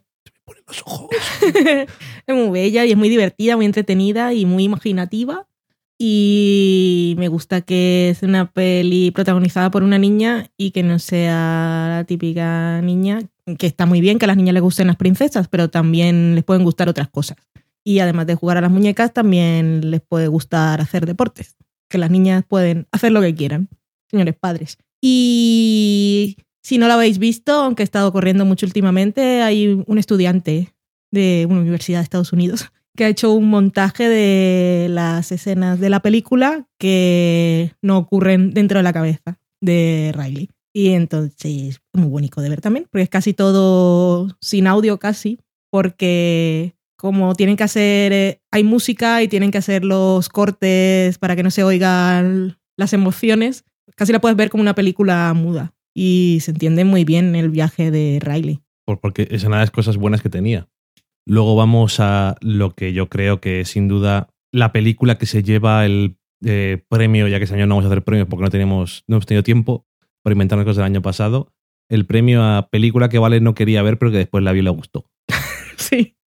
Porque no la quería ver en absoluto. No la quería ver ni cuando la estaba viendo. Exactamente. Yo tenía ganas de verla porque tenía mucha curiosidad y yo decía, vale, que sí, que estoy, estoy viendo ahí medio mierdas que igual te interesan. Y bueno, que vimos la película. eh, George Miller vuelve con su saga de Mad Max, tiene más tacos que el Cid, pero el hombre está... Es un proyecto que le apasiona, supongo. No sé si se puede fingir este, esta energía y esas ganas de hacer algo. Mucho café tiene que tomar. Está, es una película que tú la ves y es como muy a tope, con mucha energía. Y luego, aparte, que tiene una historia interesante. Tiene varias historias, porque tienes la de Max y su mm, redención. Y luego también tienes la historia de Imperator Furiosa y las cosas que tienen que ver con su trama, que las dos se acaban uniendo. Y mm, yo creo que es una película no solamente interesante, sino que además visualmente es como muy. "Uh, vamos a darlo todo. Sí, a mí eso Y se- me interesa poco. ok, pero bueno. Y lo- reconozco su valor y sé que este señor no me sorprendería y ojalá lo nominaran a mejor director. Porque Sí, en escenas de acción en las que se, se Sí. ve lo que está pasando. Exactamente. Aunque a mí eso me la repampinfla bastante. Pero que entiendo que si aparte te gusta, pues la película te gusta muchísimo más. Pero, claro, yo no me esperaba una historia y mucho menos una historia que me interesase en esta película. Y, y la encontré.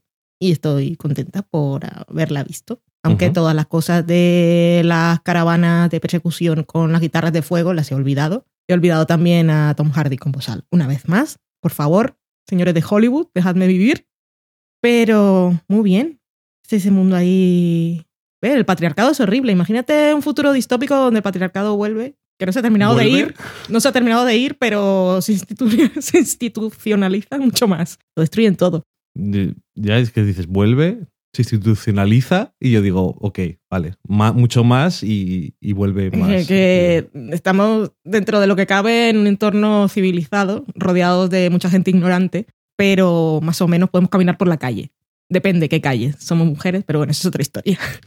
Ok, bueno, temas aparte, que es una película que tiene aspectos sorprendentes y luego pues eso, que es una película de acción eh, muy sólida y que eso que te demuestra que se puede, o que le demuestra a gente como Michael Bay que puedes hacer una película de acción y que parezca que te enteras de lo que está ocurriendo y que hay consecuencia, acción-reacción de las cosas y todo está como, como pensado. Mm. Que es que, en fin, hay gente que no sabe y este hombre pues sabe hacer sus cosas. Un señorín. Luego tenemos It Follows, que es una película que además nos ha valido durante el resto del año para cuando nuestro gato viene hacia nosotros muy lentamente, pero sigue avanzando y no puede. Los que tengáis gato, lo sabéis. Estáis sentados en el sofá y veis que vuestro gato va caminando una patita delante de la otra lentamente sin, sin parpadear, porque para eso es gato. Y si parpadeas porque te quiere en ese momento, parece que te va a matar. Y siempre it follows, it follows, literal. Oye, Dani. Seguro que el Dani, que- director tiene un gato y por eso se imaginó. el Oye, clipboard. Dani, ¿qué está haciendo Loki? Está haciendo un It Follows. Eso es, así es como funciona. Que era un concepto muy interesante y como así como original porque es una película de terror en la que eso, eso que es la cosa mala que toca, pues es algo que está viniendo y no se va a detener ante nada. Da igual que te esconda, da igual que... Y eso también lo aprovechan bien. A mucha gente no le gusta nada al final. Y tengo que decir que no me extraña porque tiene algunas cosas que son un poco así, pero, No me acuerdo. Ah, sí, ya me acuerdo del final. pero eh, It follows. eh, técnicamente también tiene está chula y la música está muy bien. Es, es retro guay. La ambientación. No, está bien porque de esas que el tío tiene, tiene su estilo, guay, lo que sea, pero tiene uno, no como Queen of. Earth. Y sí hablaremos de ella, es que odio tanto esa película. Ya sí ya hablaremos. Bueno, en fin, Este no es el sitio porque estamos hablando de lo mejor. sí, pero es que hay cosas que me la recuerdan, como por ejemplo alguien con estilo. Mm, y eso, no, está guay, me gustó. La música estaba bien y sencillita también. Y es el concepto ese de algo que te persigue y da igual lo que hagas, porque te va a alcanzar, que vendría a ser un poco la idea de los slashers y todo eso. Lo que pasa es que en esas películas la gente siempre parece imbécil, ya lo hemos dicho alguna vez. Porque siempre hacen cosas, no te metas ahí, no dejes el cuchillo, no te metas en el armario que hace ruido y esas cosas, Estás citando Halloween. más o menos. Bueno, Y aquí da, aparte que la gente no es imbécil, da igual lo que hagas. sí, sí. Y que, que además es que no es de esas cosas que te asustes, sino que lo estás viendo venir. Que es como. Es otro tipo de miedo. Porque es, como, si es que está ahí y sigue viniendo. ¿Y qué hago? Y lo ves, y, y es de día, y a plena, y estás en el instituto. Pocas películas de terror tienen tantas escenas de día como esta. Sí, días y exteriores, está bien. Eh, luego tenemos Ex Máquina, que Ex Máquina es una película también así. Es un peliculón. Espera que miro la lista. Bueno, hay varias que me gustan, pero Ex Machina peliculón. Ex Machina es mi Under the Skin de este año. Con la diferencia de que, Que no estoy pesar- sola en el mundo. a pesar de que la historia y toda la película cobró un sentido muy diferente cuando me contaste cosas sobre ella, a mí esta me gustó mucho. Ah, estabas hablando de Under the Skin. Ok. Eh, Ex Máquina, que iba a decir que es una película que es. que Es un pare- peliculón. Que parece muy Es un peliculón que es como que parece muy pequeña porque tiene Son tres actores. tres actores, pero literal, no. Ay, ay, no, tres actores. Y una casa. Y un escenario, tres actores y que casi todo el dinero se lo han gastado en efectos especiales. Muy Por bien cierto, invertidos. Que, que bien queda y es, es que eso. Más que son, son efectos especiales de esos que casi parece que, que no existen. Eso o sea, es, eso lo, lo sabes que son efectos especiales porque no puede ser así su cuerpo.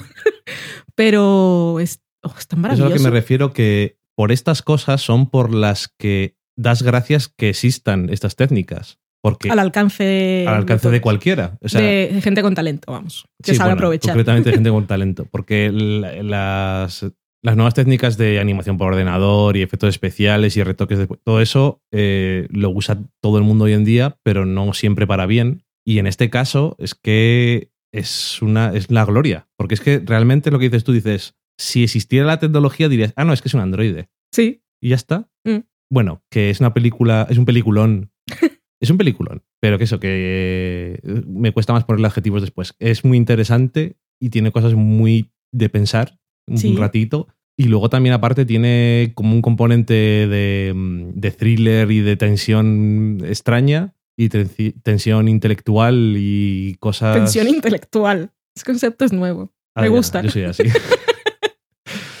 y no sé, que mm, es, a mí, yo pensaba que iba a ser interesante, porque tenía una pinta de... Esto es una película de ciencia ficción de esas que nos suelen llamar la atención. Sí, pero, es- Pero- y esta además tiene el componente, eso que llama ciencia ficción dura, que le gusta a la gente que le gusta ciencia ficción, es esta. Porque luego tenemos ciencia ficción que, por ejemplo, el libro que me estoy leyendo ahora, que no lo he acabado, el de El hombre hembra, es ciencia ficción. O la, el cuento de la criada ciencia ficción especulativa. Ok. Y esta es inteligencia artificial.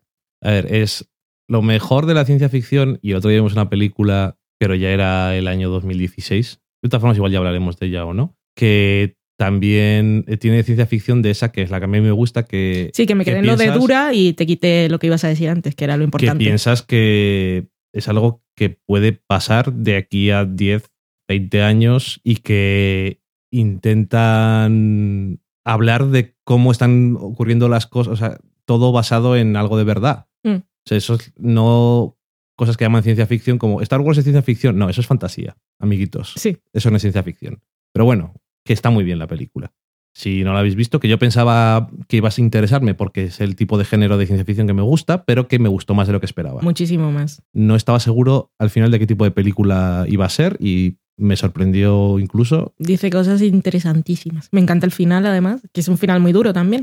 Que yo no, creo que te lo comenté a ti una vez, no sé si al final lo vimos, que había un vídeo, de estos vídeos, ensayos que hace gente, que yo se lo Sí. agradezco, comentando la realización de la película No. y todo lo que te decía con, No, no, no lo hemos visto. Pues luego lo buscamos, pero yo lo vi y me gustó muchísimo. Si habéis visto la película, busca del vídeo. Creo que estaba en la página esta de Filmmaker. Pero bueno, si no, si lo encontramos luego y alguien nos pregunta, lo tenemos localizado. Que está súper interesante. Pues esas cosas que estás viendo la película y obviamente te transmite todo eso, pero no estás racionalizando. Y era como ella siempre estaba, era la que estaba encerrada al principio y luego hay escenas en que es ella quien lo mira a él como si estuviera encerrado y está muy bien. Bueno, pues eso, que está muy bien, un montón de cosas psicológicas también y, y luego comentarios sobre algunas cosas que Cosas nos que- gustan a nosotros. Sí, que nos gusta mucho. Y, y, y, y Oscar Isaac, señor camaleón, Oscar Isaac, que, nunca sé quién es hasta que nos acaban las películas. que me alegro mucho por él, porque no será porque se está quedando sin trabajo, el hijo puta. o sea, es que este año ha salido, aparte, obviamente, en Es Máquina, que como has dicho ahora, está en Star Wars, está en la próxima película de X-Men que va a salir. Ahí no le vas a conocer, porque es el villano. Y, Y, es, es, eh, hace de apocalipsis de esos de tengo maquillaje y tengo la piel como azul o violeta o algo así y es no sé quién eres, pero bueno, seguro que le aporta algo. La serie que hizo en HBO, miniserie de... Es que es esos señores que es actor de verdad, que siempre, siempre es un personaje diferente. Que no es que cambia la voz, algo que nunca va a ser Matthew McConaughey, por lo que parece. Sí. Es, siempre es el personaje que le han escrito, no sé cómo lo hace. No, es que, bueno, es que es buen actor. Te olvidas, te olvidas que. Te olvidas, no, es que yo nunca sé que hay un Oscar Isaac hasta que se, olvida la se acaba la película. Y dice, ah, coño, si era él. Sí, siempre digo, hostia. Pero además tampoco es como en plan de, no, es un camaleónico que le ponen eh, pelucas y no sé qué. No, No. bueno, en esta le, le rapan la cabeza y le ponen barba, pero bueno, me da igual. Que no es. Que si fuera otro actor sabría que es él. Sí, pero que no son locuras. Mm. Es eso, de ser una- un actor. Mm. Eh, más películas. Bueno, eh, Avengers, Age of Ultron, que es la última película de Avengers que ha hecho en Marvel, que la última que va a hacer Josh Whedon, probablemente la última cosa que va a hacer en Marvel, porque está muy cansado el hombre. Tiene muchas mierdas. No, ya ha salido hoy un tuit que, como que era oficial, que había comunicado que no quería saber nada más del sí, sí, que eso, pero eso ha salido de la entrevista que has visto tú Ah, salió de ahí, salió todo. Q&A Ok. que hizo en Oxford y allí han cogido todas esas frases que ha dicho. Anda y que no ha dicho nada. la- Ha dado todo, más titulares. todo lo que ha podido decir. Y ese plan, pues es que no es que esté mal con ellos ni nada, pero es que esto es la muerte. Eso y en todas las películas de la fase 2 de Marvel me decían, a ver, ¿qué hacemos aquí? ¿Cómo podemos cambiar esto? Tal. Y entonces decía en la entrevista, es que si me pongo a hacer, si sigo haciendo eso, es que no hago otra cosa, porque es que es tan divertido.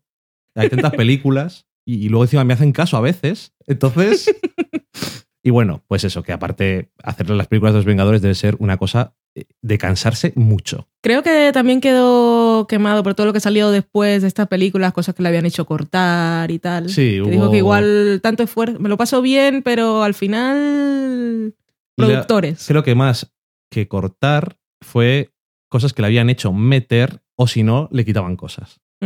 Fue- sí, era una cosa de negociación. Pero luego al final también quitaban cosas. Sí, pero bueno, Como eso. todo, toda la parte, lo que recuerdo es toda la parte de los. Iba a decir flashbacks, pero no. Las cosas de Thor Sí, eso, eso está cambiado también. que estaban rodadas. Bueno, en fin. Eso que mm, hay un montón de cosas que han tenido que quitar. Hay mucha gente que no le gustan muchas cosas de la película, de "Buah, y Tony Stark, ¿por qué no sé qué? y ¿Por qué le hacen caso? ¿O por qué le dejan hacer no sé qué? El malo, no sé cuál. A mí, para empezar, igual que la anterior película, me pareció una de esas cosas que, si has leído cómics toda tu vida, es como un panju, un panju, vamos a pegarnos. Hay cosas, cosas. Y ahora sale este. Y ahora sale la visión y ahora sale no sé qué. Y es como, es que eso es, eh, sí que es momento fanboy. Es como, mm, por favor, más. O sea, no sé. Hmm. Es que no, Yo no tengo de eso, pero luego me divierto mucho. no lo puedo evitar. Y luego que hay mucha gente que dice, esto a mí no me gustan estos intercambios, todo el rato haciendo sus bromitas y tal. Y digo, pero ¿por qué sois así? Sí, lo mejor. A mí me gusta mucho. A ver, a mí lo que más me gusta de estas películas de los Vengadores es que. ¿Para qué tienes las películas de Vengadores? Pues para unir a los personajes. Y cuando tienes a los personajes, pues tienes que hacer que jueguen sus personalidades entre ellos y digan sus mierdas unos a los otros. Y, Y a ver, esta gente es súper poderosa y a todos los niveles, por lo menos que se lo pasen bien y me lo hagan pasar bien a mí. Porque si aparte van a ser torturados, Ok. no sé. Bueno, que también hay un poco de torturas en esta película, que es un poco más. Es un poco más. con algunos detallitos que son un poco si más lo hubiese, adultos si le hubiesen dado libertad de verdad, habría sido. Sí, pero bueno, que es que no puedes. Pero no cabe tanto, no, cabe ca- tanta tortura y tanto humor en una sola película. no solamente es Marvel Studios, es Disney también, Sí. y es, debe haber tanta gente que es que no. Bueno, en fin, en cualquier caso, yo me lo pasé muy bien en el cine, a mí me gustó mucho la peli y me apetece volver a verla ahora con. Y The y elevator is not worthy. Sí, señor. Frase que no tiene un puto sentido fuera de contexto. El momento martillo, cuando están ahí, es súper guay. Sí. Bueno, es que a mí todas las escenas de cuando están en la fiesta en la torre, cuando están luego en otra, en una casa, esas son de las que más me gustan de la película. Y eso que luego está la parte de fanboy de vamos a pegarnos cuando se está pegando Iron Man con Hulk y yo me lo paso estupendamente. O, ¡ay, pégate! Ahí, dale. Es una cosa entretenidísima. A mí la bruja esa me gustan sus efectos. ¿A ti te gusta? "Uh"? Sí, yo Bueno, quiero. a ti te, te gusta la peli. Sí. Pues eso, que es que me gusta, no puedo decir otra cosa. Que seguro que le puedes sacar peros y todo lo que tú quieras, pero me gustó muchas cosas como las hizo y, Y el Capitán América es tan guapo. es un guapo. Y Tony Stark es tan bolón. Sí, Y Thor es tan fuerte. Está fuerte, sí. sí que está fuerte, sí. Y la Viuda Negra soy fans. Y de la, la otra nueva también. Me gustan sus poderes. Y, Y, y la visión que tú no lo conoces de nada. a mí me ¿te gustó, me gustó a mí mucho. también me gustó. A mí yo sí que le conozco. Además, la voz es que hacía todo el personaje también. Sí. Em, es un buen uso de Paul Bettany, desde luego. Y. mm, ¿Qué más películas? Otra que no tiene absolutamente nada que ver, que es Clouds of Sils Maria, que es una película. Bueno, tiene, esto tiene dos protagonistas, que son Juliette Binoche y Kristen Stewart, Socorro, que se me había ido. Kristen que yo ya me el nombre porque soy súper fan. que am- ambas están estupendas. Sí, pero eso, Y- imagínate que hace dos, dos años te dicen que la chica de Crepúsculo le va a estar en escenas solas con Juliette Binoche.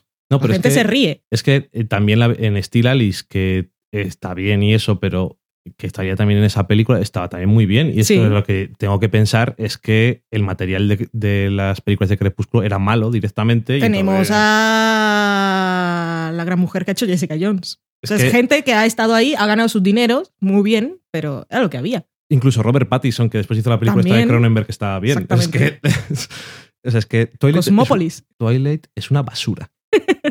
y ya está. Bueno, que Pero gracias a Twilight, lo- el estudio que lo haya hecho ha permitido que se hagan otras cosas. no si es- seguro, todo vale para algo. Que yo no me quejo, hay películas que nunca veré, pero si se hacen y tienen taquilla y tal, y los estudios deciden que pueden inve- invertir ese dinero en cosas mejores, porque si luego solo quieren seguir haciendo eso, es otra historia. Ah, maja. Pero eso- soy optimista. Bueno, eh, una película sobre una actriz y su asistente, pero que Super meta todo. es que, Es muy meta.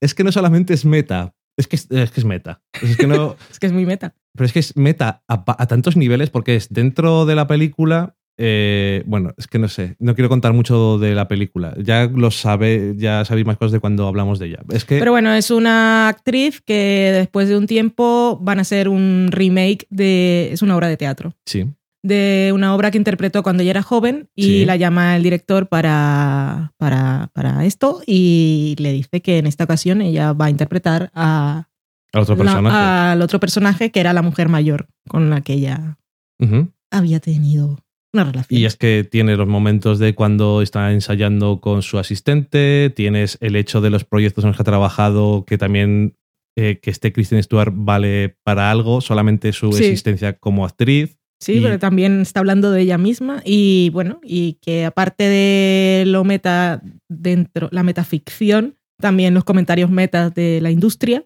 y también una vez más, y sigue siendo una cosa a la que hablar, mm, las mujeres cuando pasan una cierta edad, ¿qué pasa con ellas? Sí, Y los temores e inseguridades que les genera, porque puede ser mujer muy poderosa, puede ser muy Juliette Binoche, pero esas cosas tienes que sacar fuerza sí. de dentro. E incluso más otras que ayer vimos una película en la que sale Charles Rampling que se llama eh, 45 Years, 45 años, y ahí pues, también está una edad en las que Gran película también. en la mesa redonda también decía ella, bueno, es que llega un momento en el que dices, hostia, me han dado un papel, adelante. Mm. que es un poco complicado. Y Es bueno, un, un papel de mi edad. sí, sí, bueno, es que en esta, esas también hablaremos de ella. Sí, tenemos que hablar. Me Tenemos gustó de cosas de mucho. las que hablar. Y conforme reposa, me gusta más. Es Y- la Amour de este año. Mm, ok. Hostia, Moore. Madre mía, Haneke, hijo mío. De- más películas que se nos va. Eh, The Disappearance of Eleanor Rigby. Este es un caso muy curioso y ya os lo comentamos cuando hablamos de las películas. Es una película, de hecho son dos películas. Es Sí. eh, Disappearance of Eleanor Aunque sean Rigby. tres, son dos. Exactamente, valen. The Disappearance of Eleanor Rigby, Her y Him. Y luego está la otra película. Es decir, el director guionista hizo dos películas. Una está contada desde el punto de vista de ella y otra desde el punto de vista de él. Y esas dos películas, cuando las ves seguidas o como tú quieras, pero te dan la historia completa, te hablan de los personajes, te hablan de todo. Y luego dijeron los señores del estudio, hostia, haznos una mezcla porque Que la gente no va a pagar por las dos películas. Exactamente. Y por mucho que haga sesión doble, al del cine igual no le interesa. Exactamente, Porque, pues ¿Para prefiere qué tener tres horas, cuatro entre intermedios y tal de esto cuando puede poner Los Vengadores. o detergente?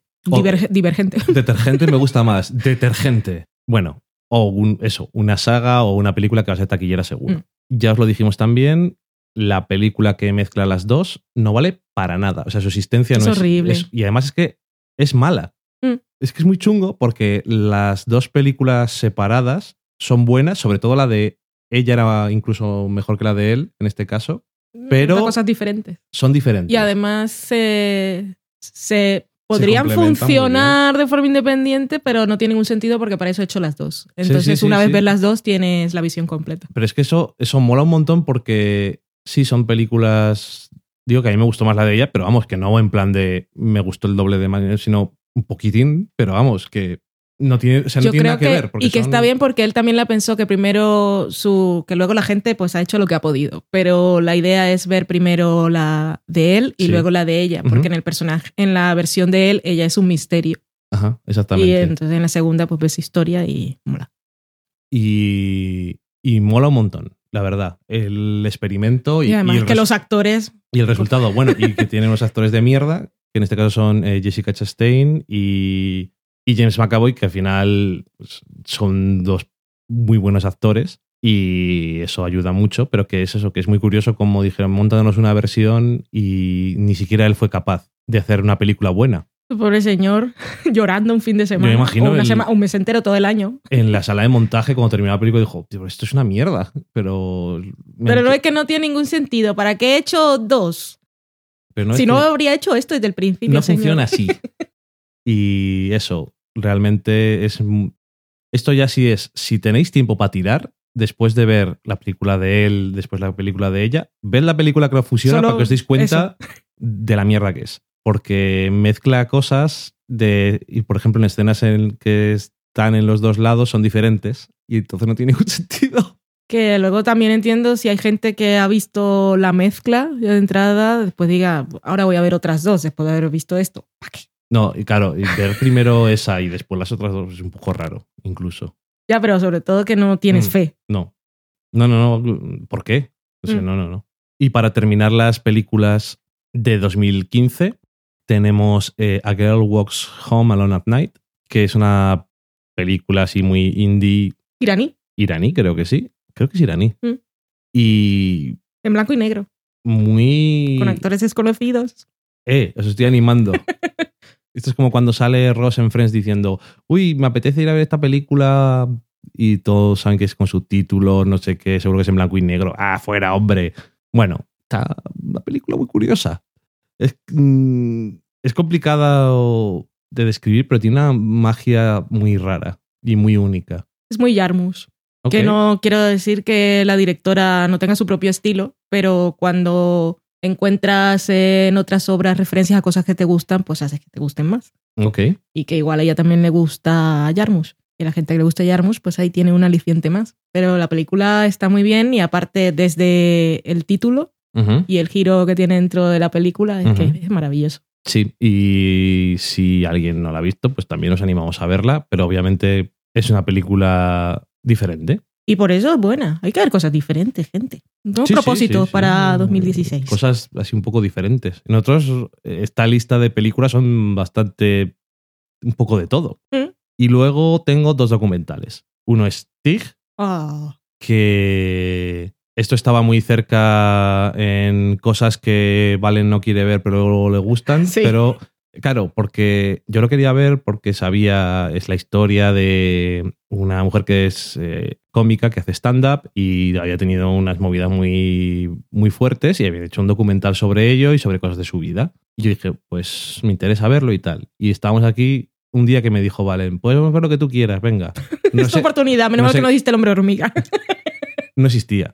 Menos mal. Eso no te lo voy a decir nunca más. No sé lo que me habría hecho, pero me dejó verla. Y entonces Valen estaba pues en su modo de estoy aquí bajo mi manta, tengo un móvil. tu, tu, tu, tu, tu". Estoy, pero no estoy. Y entonces luego pasó que la vio y se emocionó y tiene y es un documental, pero tiene una historia de amor y una historia de superación ante las adversidades Tan bonito, tan inspirador, tan bello. y ante las injustas ironías de la Sí. vida, que a veces lo que dicen que a perro flaco todos son pulgas, pues maldita sea. Madre mía, esta mujer. Uh, en fin, y que eso es una cosa que te emocionas muchísimo. Y que yo tampoco me lo esperaba, porque yo me, me interesaba por, por, eso. de- Es como la historia esa de. Bueno, la historia esa no. El típico. La típica frase hecha de si te dan limón, haz limonada. Pero esta mujer hizo un sorbete espectacular. Ya te digo. En fin, otra cosa que probablemente mucha gente no haya visto, pero que si no me equivoco está en Netflix. Está en Netflix. Y en Netflix España. Está en Netflix, todo porque Netflix. Es de Netflix. Mm. Así que muy probablemente paséis por delante y digas, eh, no, No, porque Netflix también funciona mucho por el póster y los Sí, nombres. el póster no- El póster no, el nombre tic. Y luego ves y está quién es. Pues tampoco. Pero por, sí, por favor, sí, ponerlo ahí en, la, en el watchlist. sí. Y mantenedla ahí hasta que la veáis, porque es, aparte de que la historia es una historia muy, muy curiosa, tiene la parte de historia curiosa, pero es que luego tiene eso, que es que no te esperas que con una- un documental que en principio parece que va sobre una cosa. Es fin de año. eh, Si escucháis petardos, hoy no vienen a cuento. Estamos a 4 de enero. Exactamente. Aquí cualquier día se puede celebrar algo. Eh, que te emociones un montón. Y que estás como, a ver cómo va a acabar esto, por favor. Necesito un final feliz. Ay, pero es que estás viendo la película y dices, como esto acabe mal, es que me pego un tiro. bueno, en fin, eh, muy chulo e inesperado. Y luego está eh, What Happened Miss Simone, una historia bastante dura. A ti te gustó mucho esta. Sí, me gustó mucho porque no sabía nada de Nina Simón. Para mí fue realmente documental de esos de, de conocimiento. Y aparte está muy bien hecho y el tener las grabaciones con la voz de ella y luego diferentes personajes que aparecen en su vida y conocer la historia de esta mujer, pues un poco con vida torturada. Hemos tenido, hemos visto muchas cosas sobre de- depresión este Sí. año. Y esta tenía de todo. Mm. Porque, en fin. Y bueno, que. Y aparte la música, Sí, todo. esa- ese vozarrón. Es una cosa que también. Netflix también, por cierto. Netflix, uh, por cierto, ya que estamos aquí, lo, lo digo así, y que, haya- y que venga de la mano de estas dos recomendaciones, un gran lugar para buscar documentales. Cierto, y verdad. Y de hecho, os hemos recomendado tres documentales ya de Netflix: uno serie y otros dos películas. Pero hay mucho más por ahí. Hmm. Y luego tenemos los no estrenos, que podemos ir un poco más así de puntillas, pero lo justo. Eh, tenemos la película que más le gusta decir a Valen, Dila. Short Term 12. que también la teníamos ahí como guardada. Ay, a ver si la vemos un día. Y un día la vimos. Y está muy bien. Muy bien. Muy, bonita también. Muy bonita. Eh, Frozen, que ya hablamos de ella también, Sí. Y- Llegamos tarde a ella, pero igualmente fabulosa la experiencia. pero nos gustó mucho. Obvious Child, una película mm, independiente muy pequeñica también sobre una mujer que hace stand-up. Sí. Pero bueno, que no sé si hicimos spoilers o algo al final cuando hablamos Creo de la película o hicimos sí. trozo para comentarlo al final, ¿no? Sí, sí. Comentamos al final porque yo Bueno. quería decir cosas. Pues es una historia muy sencilla, pero que tiene unos detalles y unas cosas que no suelen ver en las películas y que nos gustó un montón. Y hablando de actores que no sabes si vas a poder. Actores de Parks and Recreation que no sabes si vas a poder ver en otro sitio, porque este hacía de la hermana del el amigo Sí. del personaje de Aziz Ansari, que eran annoying y horribles. Es que ese grupo de gente era lo peor. Eran lo, puto peor. Y oye, aquí se le ha currado mucho, Mm. además, y yo creo que, una película muy honesta y muy, muy, y muy interesante de ciertas cosillas que tiene, Sí, sí, pero sí. muy sencilla. Luego tenemos Begin Again, que era la segunda película del hombre que hizo Once, que es eh, esta película musical así muy independiente que te gustaba mucho, me lo pusiste y yo te dije, me ha gustado, pero hay unas cosillas que digo. Y era, era. Es que Begin Again es más optimista. ok, La otra es más cosas de esas que a mí también mí- me van. vale, pero aparte es que al final no, no me gustó mucho. Pero bueno, esta película también mantiene muchas cosas del espíritu de aquella, lo que pasa que está hecha con actores más conocidos Ya. de Estados Unidos, que eso no tiene mucho que ver porque la protagonista es británica, es Kira Knightley, que me da asco porque es estupenda Sí, y que me encanta y todo, y fuera, asquerosa. te odio. Incluso sale el hombre de Maroon 5 muy bien usado, Asqueroso también, ¿no? también me da bastante asco. A mí no. Todo el mundo me da asco. Y, y el otro actor Mark que conocemos Ruffalo. más es Mark Ruffalo. En fin, bueno. eh, esta me gustó, me pareció más redonda. Pero bueno, que. Begin Again está muy bien. A mí me gustó muchísimo. y no te gustan casi las canciones. Sigo escuchando la banda sonora. Y ojalá grabaran un disco de verdad así, Ojalá. con los ruidos de la que luego la banda sonora no se oye. Y eso me Eso es decepcionó un poco. Mm, Pero a mí la, la, la canción que más me gusta, ¿cómo que se llama? Rose. eh, sí, Coming Out Roses o algo así. Sí, Coming on Rock. Bueno, la, creo que es la primera que graban, la que salen los niños, que Sí. están como en un callejón. Yo dije, qué guay grabar un disco así. Parecía todo tan natural. Ya sé que es una película, pero yo estaba totalmente metida en la historia. A mí me gusta Y más. el final también me encantó. La que- Kira Knightley fan también. A mí me gusta más la que hace en su casa. Es que, es que todas son buenas realmente. La en No, su bueno, casa. las canciones están todas muy bien. Sí, Pero bueno, también las de Once estaban muy bien, las canciones. Pero bueno, en fin, whatever. son mucho más tristes. Sí. Y luego para terminar tenemos Wild, Mm, mm, mm. que es una de las que se presentó el año pasado a los Oscar o vimos por cosas de los Oscar. Sí, estaban nominadas las actrices, creo. Puede ser, puede ser. Y aquí... La vimos, no, no era obligación verla. No sé si estaba mejor película. Yo creo que fue una de esas que colamos porque la queríamos ver. Puede ser. Bueno, la vimos y mm, la protagonista es la, la señorita de la cuchara, Reese Witherspoon, Socorro.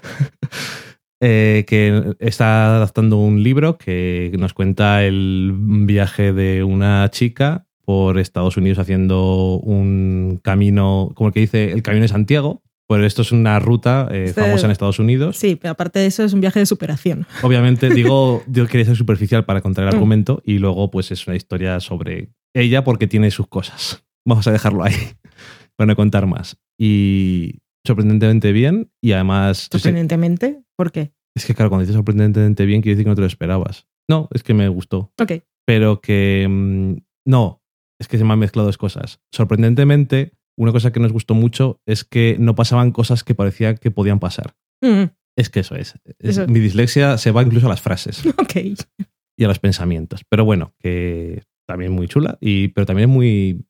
Una cosa muy pequeñica también. Que yo creo que estas películas igual no le a- llaman tanto a la gente. Yo creo que es perderse muchas cosas, porque hemos mencionado un montón de pelis que son así como cosas muy pequeñas, pero que te dan grandes alegrías. Y además es del, del director de Mamá Café. Exactamente. Que así no se llama la película, pero. Café de Flore. eh, Y Crazy. Sí, pero Mamá Café es mi concepto de vida. Mi gato es mío. Socorro. Qué bello está ahora mismo. Siempre. Está el radiador tapadito, así con- se tapa con la pata la cara para que no le dé el, La luz. el sol.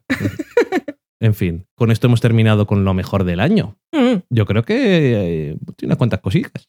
Sí. ¿Y qué te parece a ti? ¿Ha sido un buen año entonces? Ha sido un buen año, estoy muy contenta. Pero. Me gusta, me gusta llegar a final de año y poder hacer una lista tan grande de cosas que me han gustado y no tener que rellenar con cosas que no me han gustado. Y es que las cosas que no me han gustado o no las he visto o realmente hay tantas cosas que me gustan que las otras no me importan. Sí, pero que además. Normalmente ya habréis visto miles de listas de lo mejor del año, lo mejor de 2015, las mejores películas, las mejores series. Pero yo es que lo de forzarte a hacer un top 10, top 20 o top eso, es que te ha gustado lo que te ha gustado, lo que hayas visto y se acabó. Y en, Sí. en nuestro caso, sobre todo, que nos da igual un poco todo. Pero Mm. bueno, que mm, espero que os haya descubierto alguna cosa, porque seguro que hay muchas cosas que hemos mencionado que no están en la lista de nadie. Y que aparte de decir que una de nuestras cosas mejor del año ha sido que hemos conseguido publicar el libro de Sofá a la Cocina. Sí, señor. y que además eso ha venido con todas sus cosas buenas de que a la gente le gusta y nos hace mucha ilusión. Sí, eso por supuesto está en nuestro mejor del año. Yo quería decirlo. Tienes si razón. no, se nos va a olvidar o algo. Mm. Bueno, primer- lo primero mejor del año fue conseguir el dinero para hacerla en Berkami, así que bueno, gracias a todos por conseguir hacer eso. Gente buena del mundo, amiguitos sofaceros. Y bueno, si alguien nos está escuchando por primera vez y ha llegado hasta aquí, de- Ay, yo quiero, ya que no vamos a hacer la cosa de los libros, igual hacemos. Antes, Ah, de, bueno, despedir, antes de despedirte, vamos a comentar varias cosas. no me iba a despedir, iba a decir que si alguien ha llegado hasta aquí y es la primera vez que nos escucha, que me imagino que se habrá hecho una buena idea de si nos quiere seguir escuchando o no. Ah, con las cosas que nos gustan. Sí, yo creo que es un buen ejemplo. Sí. Pero, ¿qué vamos a hacer? A ver. No, quería aquí totalmente improvisado hablar de cosas que vamos a hacer este año. No hablo de que nos vamos a ir a Londres un par de días, sino comentar que vamos a hacer los especiales de los mecenas que pagaron por sus cosas, aparte del libro. Y vamos a empezar, creo que, con película, con Rebeca, que fue una de las que nos asignaron. Y para ello vamos a. Ya hemos visto la película una vez, vamos a volverla a ver y vamos a hacer un especial de verdad. Y yo me voy a leer el libro. Y luego vamos a hacer también la de. que nos dijo Pilar, ¿cómo es? Secret Service. Se llamaba, ¿no? Kingsman. Kingsman Secret Service. Que tú me dijiste me que cómic. era un cómic, así que también tendremos esa versión allí. Luego tenemos también para comentar semana a semana series, que una será The Americans y la otra, esa fue la que nos puso. No son semana a semana, son al mes. Son, sí, comentarios mensuales, perdón. Que será la nueva temporada de The Americans. Y luego haremos eh, Twin Peaks, Ujú, que será un poco trampa y más especial porque no es, eh, sema- no es serie que emiten ahora. Y además serán dos temporadas, pero ya que va a volver Twin Peaks algún día, En 2017, dicen, decían, sí. y vamos a volver a ver la serie, vamos a aprovechar para hacer el seguimiento de esta, que es lo que hemos estado hablando con Daniel Roca. Ujú. Que ¿Y el- Americans quién nos lo dijo? The Americans nos lo dijo CJ Navas. Eh, y esos son los que tenemos de especiales Sí. de petición del público. Luego haremos el de Mad Men, que ya hemos dicho que más o menos mayo-junio. Que No prometamos tanto. más o menos mayo-junio, verano. No, no, digo, en general, que estamos prometiendo muchas cosas. Es que no, no es que estemos prometiendo, las cuatro que he dicho antes las, Las tenemos que que hacer. hacer. Porque nos han pagado por ello. Nos han pagado por hacer podcast. Adelante, madre Hay que mía. hacerlo. ¿Y qué más? Pues por supuesto las nominaciones a los Oscars serán ahora a mediados de enero y la ceremonia es a finales de febrero y como ya hemos hecho en años anteriores, vamos a ver las películas nominadas y vamos a ir comentando dos más o menos cada semana, que ya hemos visto el calendario y se ajusta hasta justo la entrega de los Oscars. Ya sabemos que muchos de vosotros habéis ido viendo películas porque han salido por ahí, la gente está aprovechando los días de fiesta para adelantar trabajo. Nosotros vamos a esperar que nos digan qué es lo que tenemos que ver, porque hay algunas que yo quiero ver aparte, pero Hay otras que no quieres ver. hay otras que no quiero ver y como las que quiero ver aparte, sé que las veré igualmente y luego nos vienen los tiempos de prisa, vamos a aprovechar para dedicar el tiempo a los trabajos. ¿Y qué más tenemos? Pues vamos a ver si implantamos, aunque sea de vez en cuando, cuando nos apetezca o cuando leamos algo bueno, hacer alguna recomendación también. Tú lees muchísimos cómics, o sea que Pero tendrás que, algo que... que no quería dejar de hacerlo de los libros. Va, hazlo.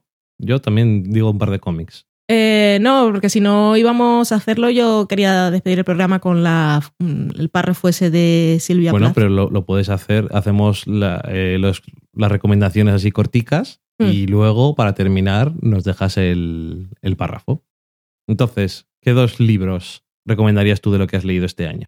Libros, podría recomendar varios, Sí, pero voy a recomendar solo uno porque quiero Eh. recomendar un cómic también. Ah, ok.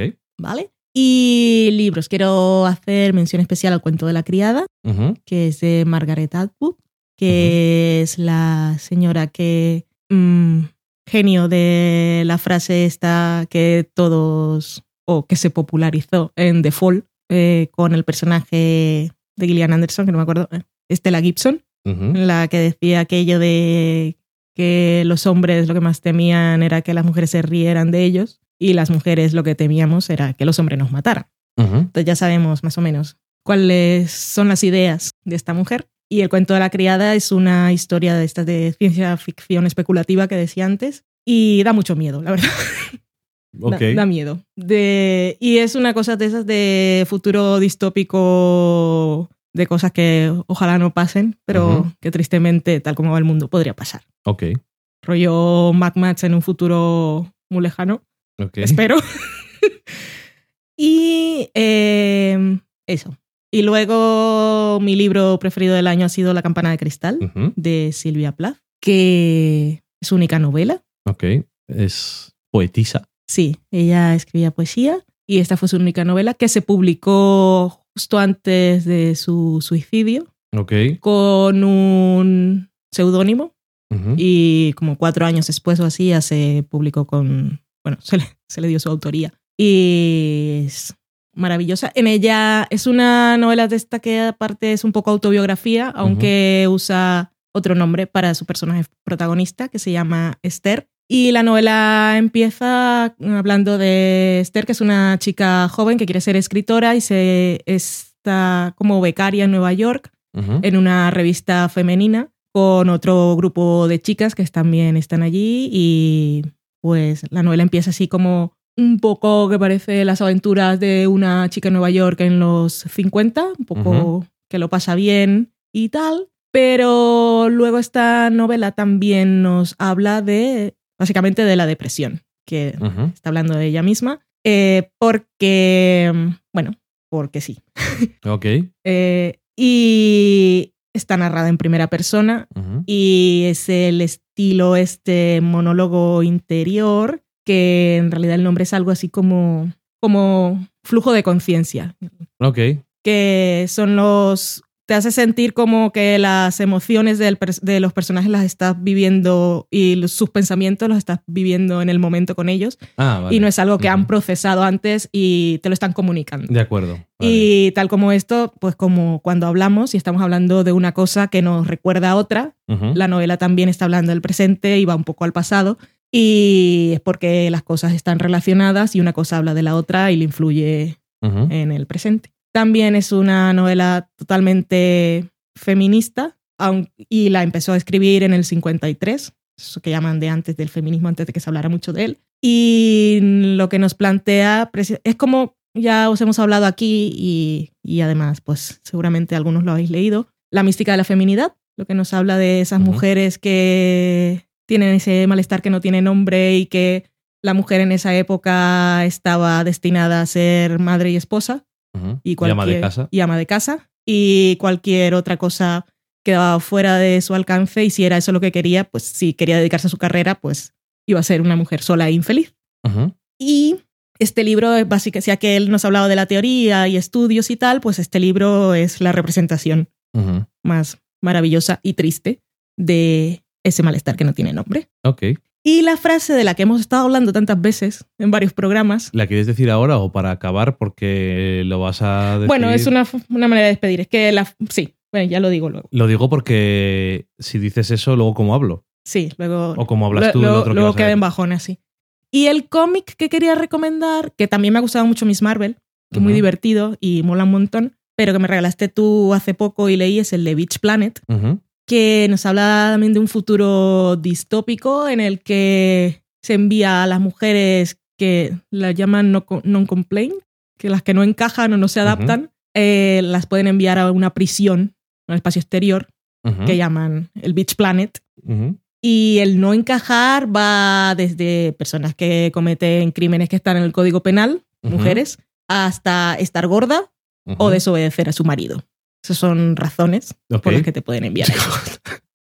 Rebelarse contra el patriarcado que existe, que llaman ahí el Consejo de Padres. Yo podría estar en Beach Planet.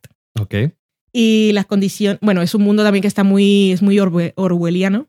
Sí. Está todo monitorizado y también te están haciendo propaganda constantemente de cómo te debes comportar. Pero para rehabilitar. Sí, para rehabilitar. A Beach Planet vas a rehabilitarte o a morir. Ok. Es lo que ellos esperan.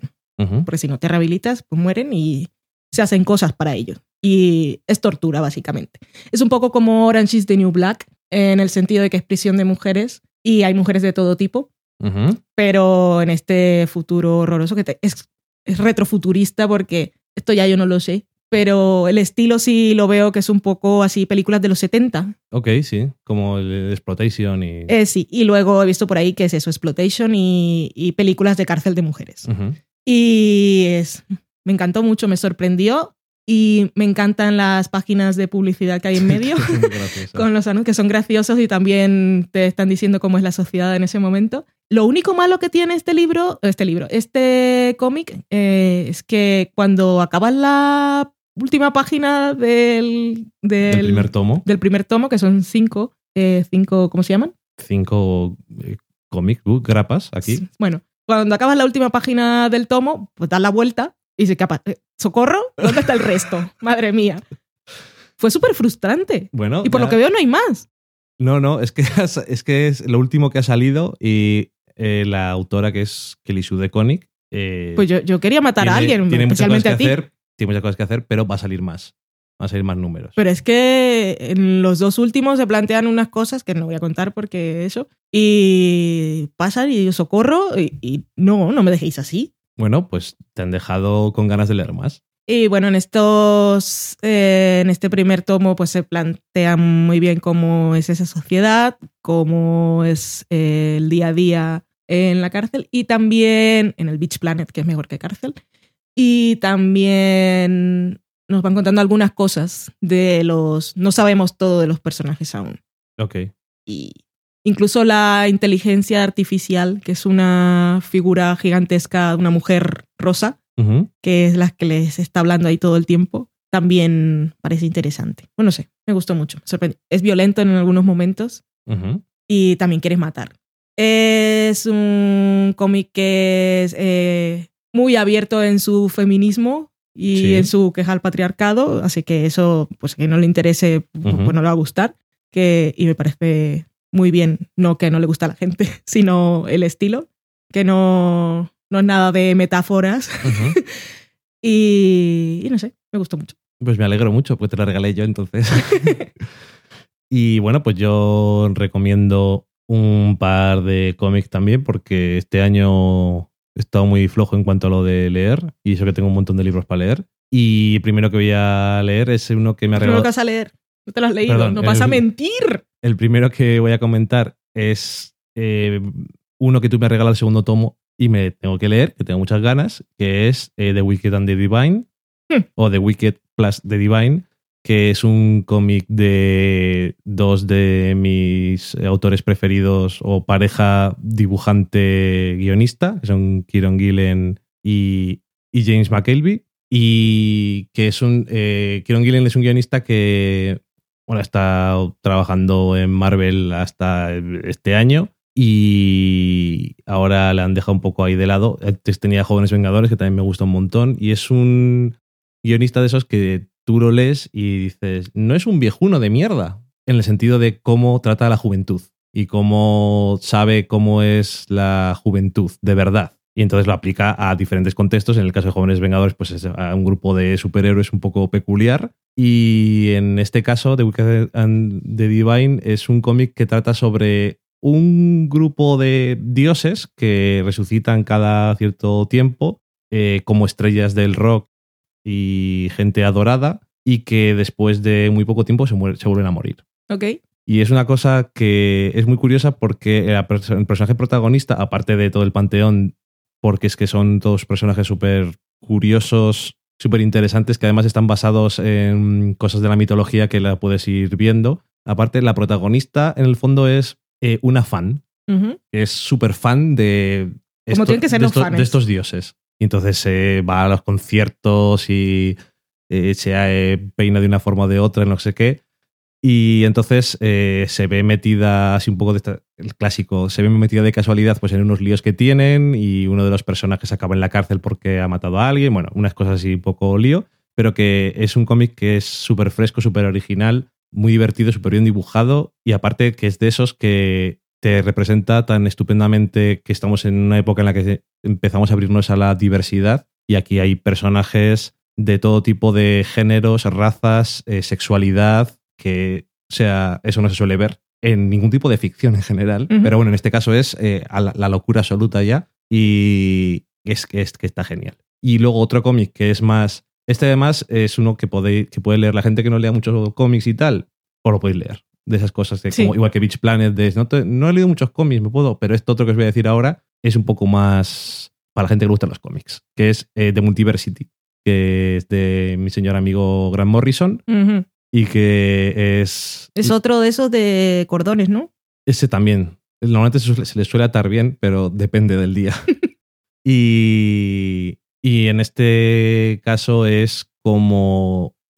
Esto es de, de DC, del mundo de Batman, Superman, Wonder Woman y todos estos personajes que todos conocemos. Pero esto es una forma de hablar de una cosa que en DC no les gusta mucho y es que haya muchas versiones de muchos personajes, que haya muchos universos. Esto habla de todo el multiverso de DC, todo el tipo de lugares y paralelos en los que han pasado diferentes cosas y las cosas son distintas. Y cada cómic, quitando el primero y el último, son en uno de estos universos que son completamente distintos, con un dibujante diferente y con ideas súper interesantes, un montón de cosas súper meta, que hay un cómic en el que es todo el rato hablando a la persona que lo está leyendo, como porque eh, la clave del cómic del principio es un cómic.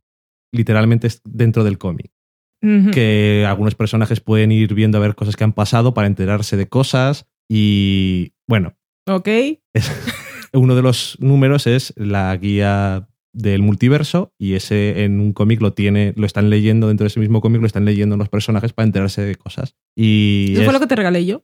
sí, No sabía qué era. muy bonito. Pero Y, y eso, que es una historia así como de las cosas muy metas y de lo que siempre le gusta a Morrison, de que las cosas de la ficción mm, son igual de verdad que las cosas de, de verdad porque afectan a la gente. Y bueno, pues esto es una cosa muy que no pega nada con la compañía ahora mismo y por eso después de esto no, porque le queda el Wonder Woman que va a sacar ahora y que tengo unas ganas enormes de leerlo porque tiene unos enfoques que hace años que no se hacen de ideas del feminismo y de cosas que, con las que empezó el personaje, que después me imagino que se irá de la compañía porque es que no hacen nada que se parezca a cosas interesantes y que a mí me gusta mucho porque eso, me lo paso muy bien con estas idas de olla que tiene.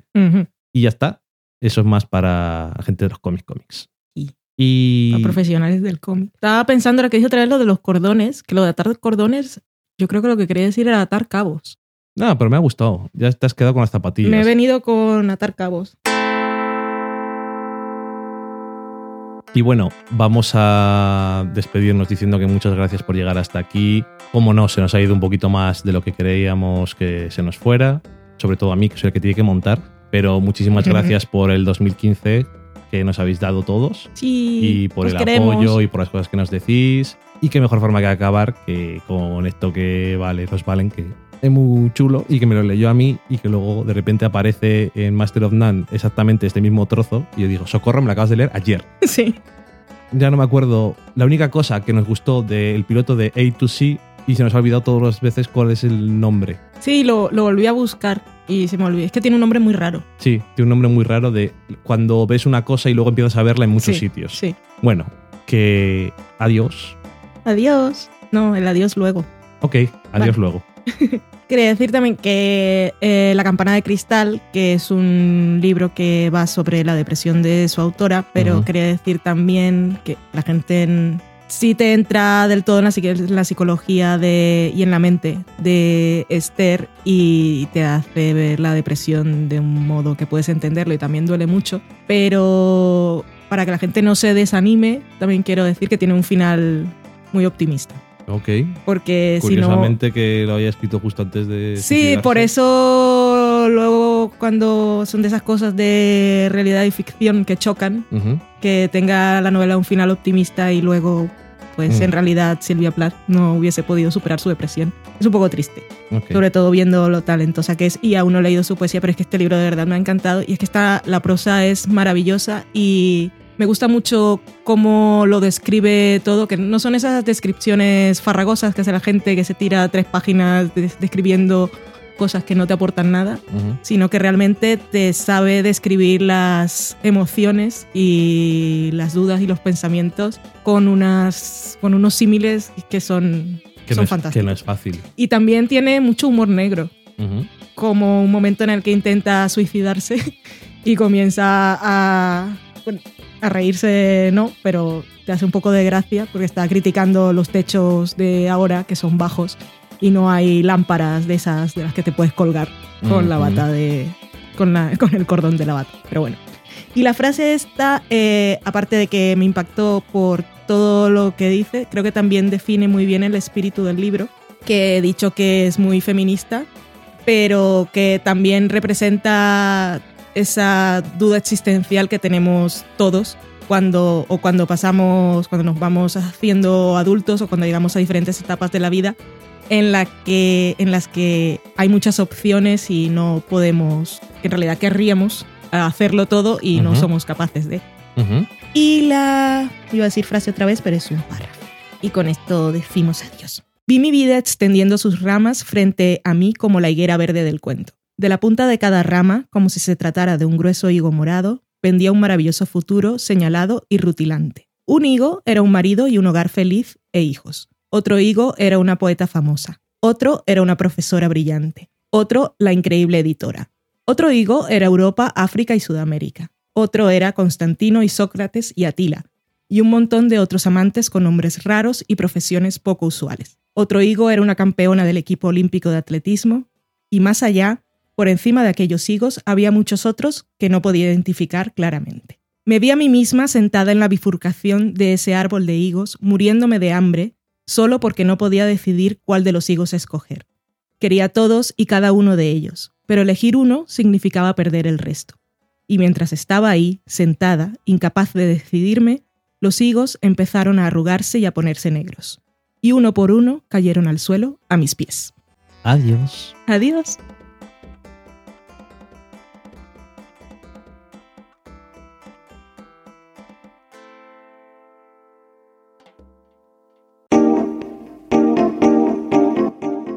Acabáis de saborear un programa del podcast Del sofá a la cocina. Para prepararlo hemos usado los siguientes ingredientes. Un Dani, una Valen y una licencia Creative Commons, reconocimiento no comercial compartir igual. Cuando tenemos los ingredientes, los picamos muy finos, los dejamos pochando en una sartén y cuando estén caramelizados, los mezclamos con la licencia Creative Commons, que, cuidado, no admite uso comercial de la obra original ni derivadas, que se tienen que distribuir con la misma licencia que la original, siempre citando a los creadores. Después de 10 minutos, condimentamos la mezcla con iTunes, iBooks, Twitter y un poco de Facebook. Si no encontráis las adecuadas en el mercado, buscad el nombre del blog. A continuación, introducimos en el horno y, después de 30 minutos, lo servimos aderezado con música distribuida con licencia Creative Commons a través de Jamendo. Al final del post correspondiente vienen especificadas concretamente. Si tenéis alguna duda con respecto a la receta o a cualquier otra cosa, podéis preguntarnos a través del correo electrónico del sofá a la cocina Buen apetito.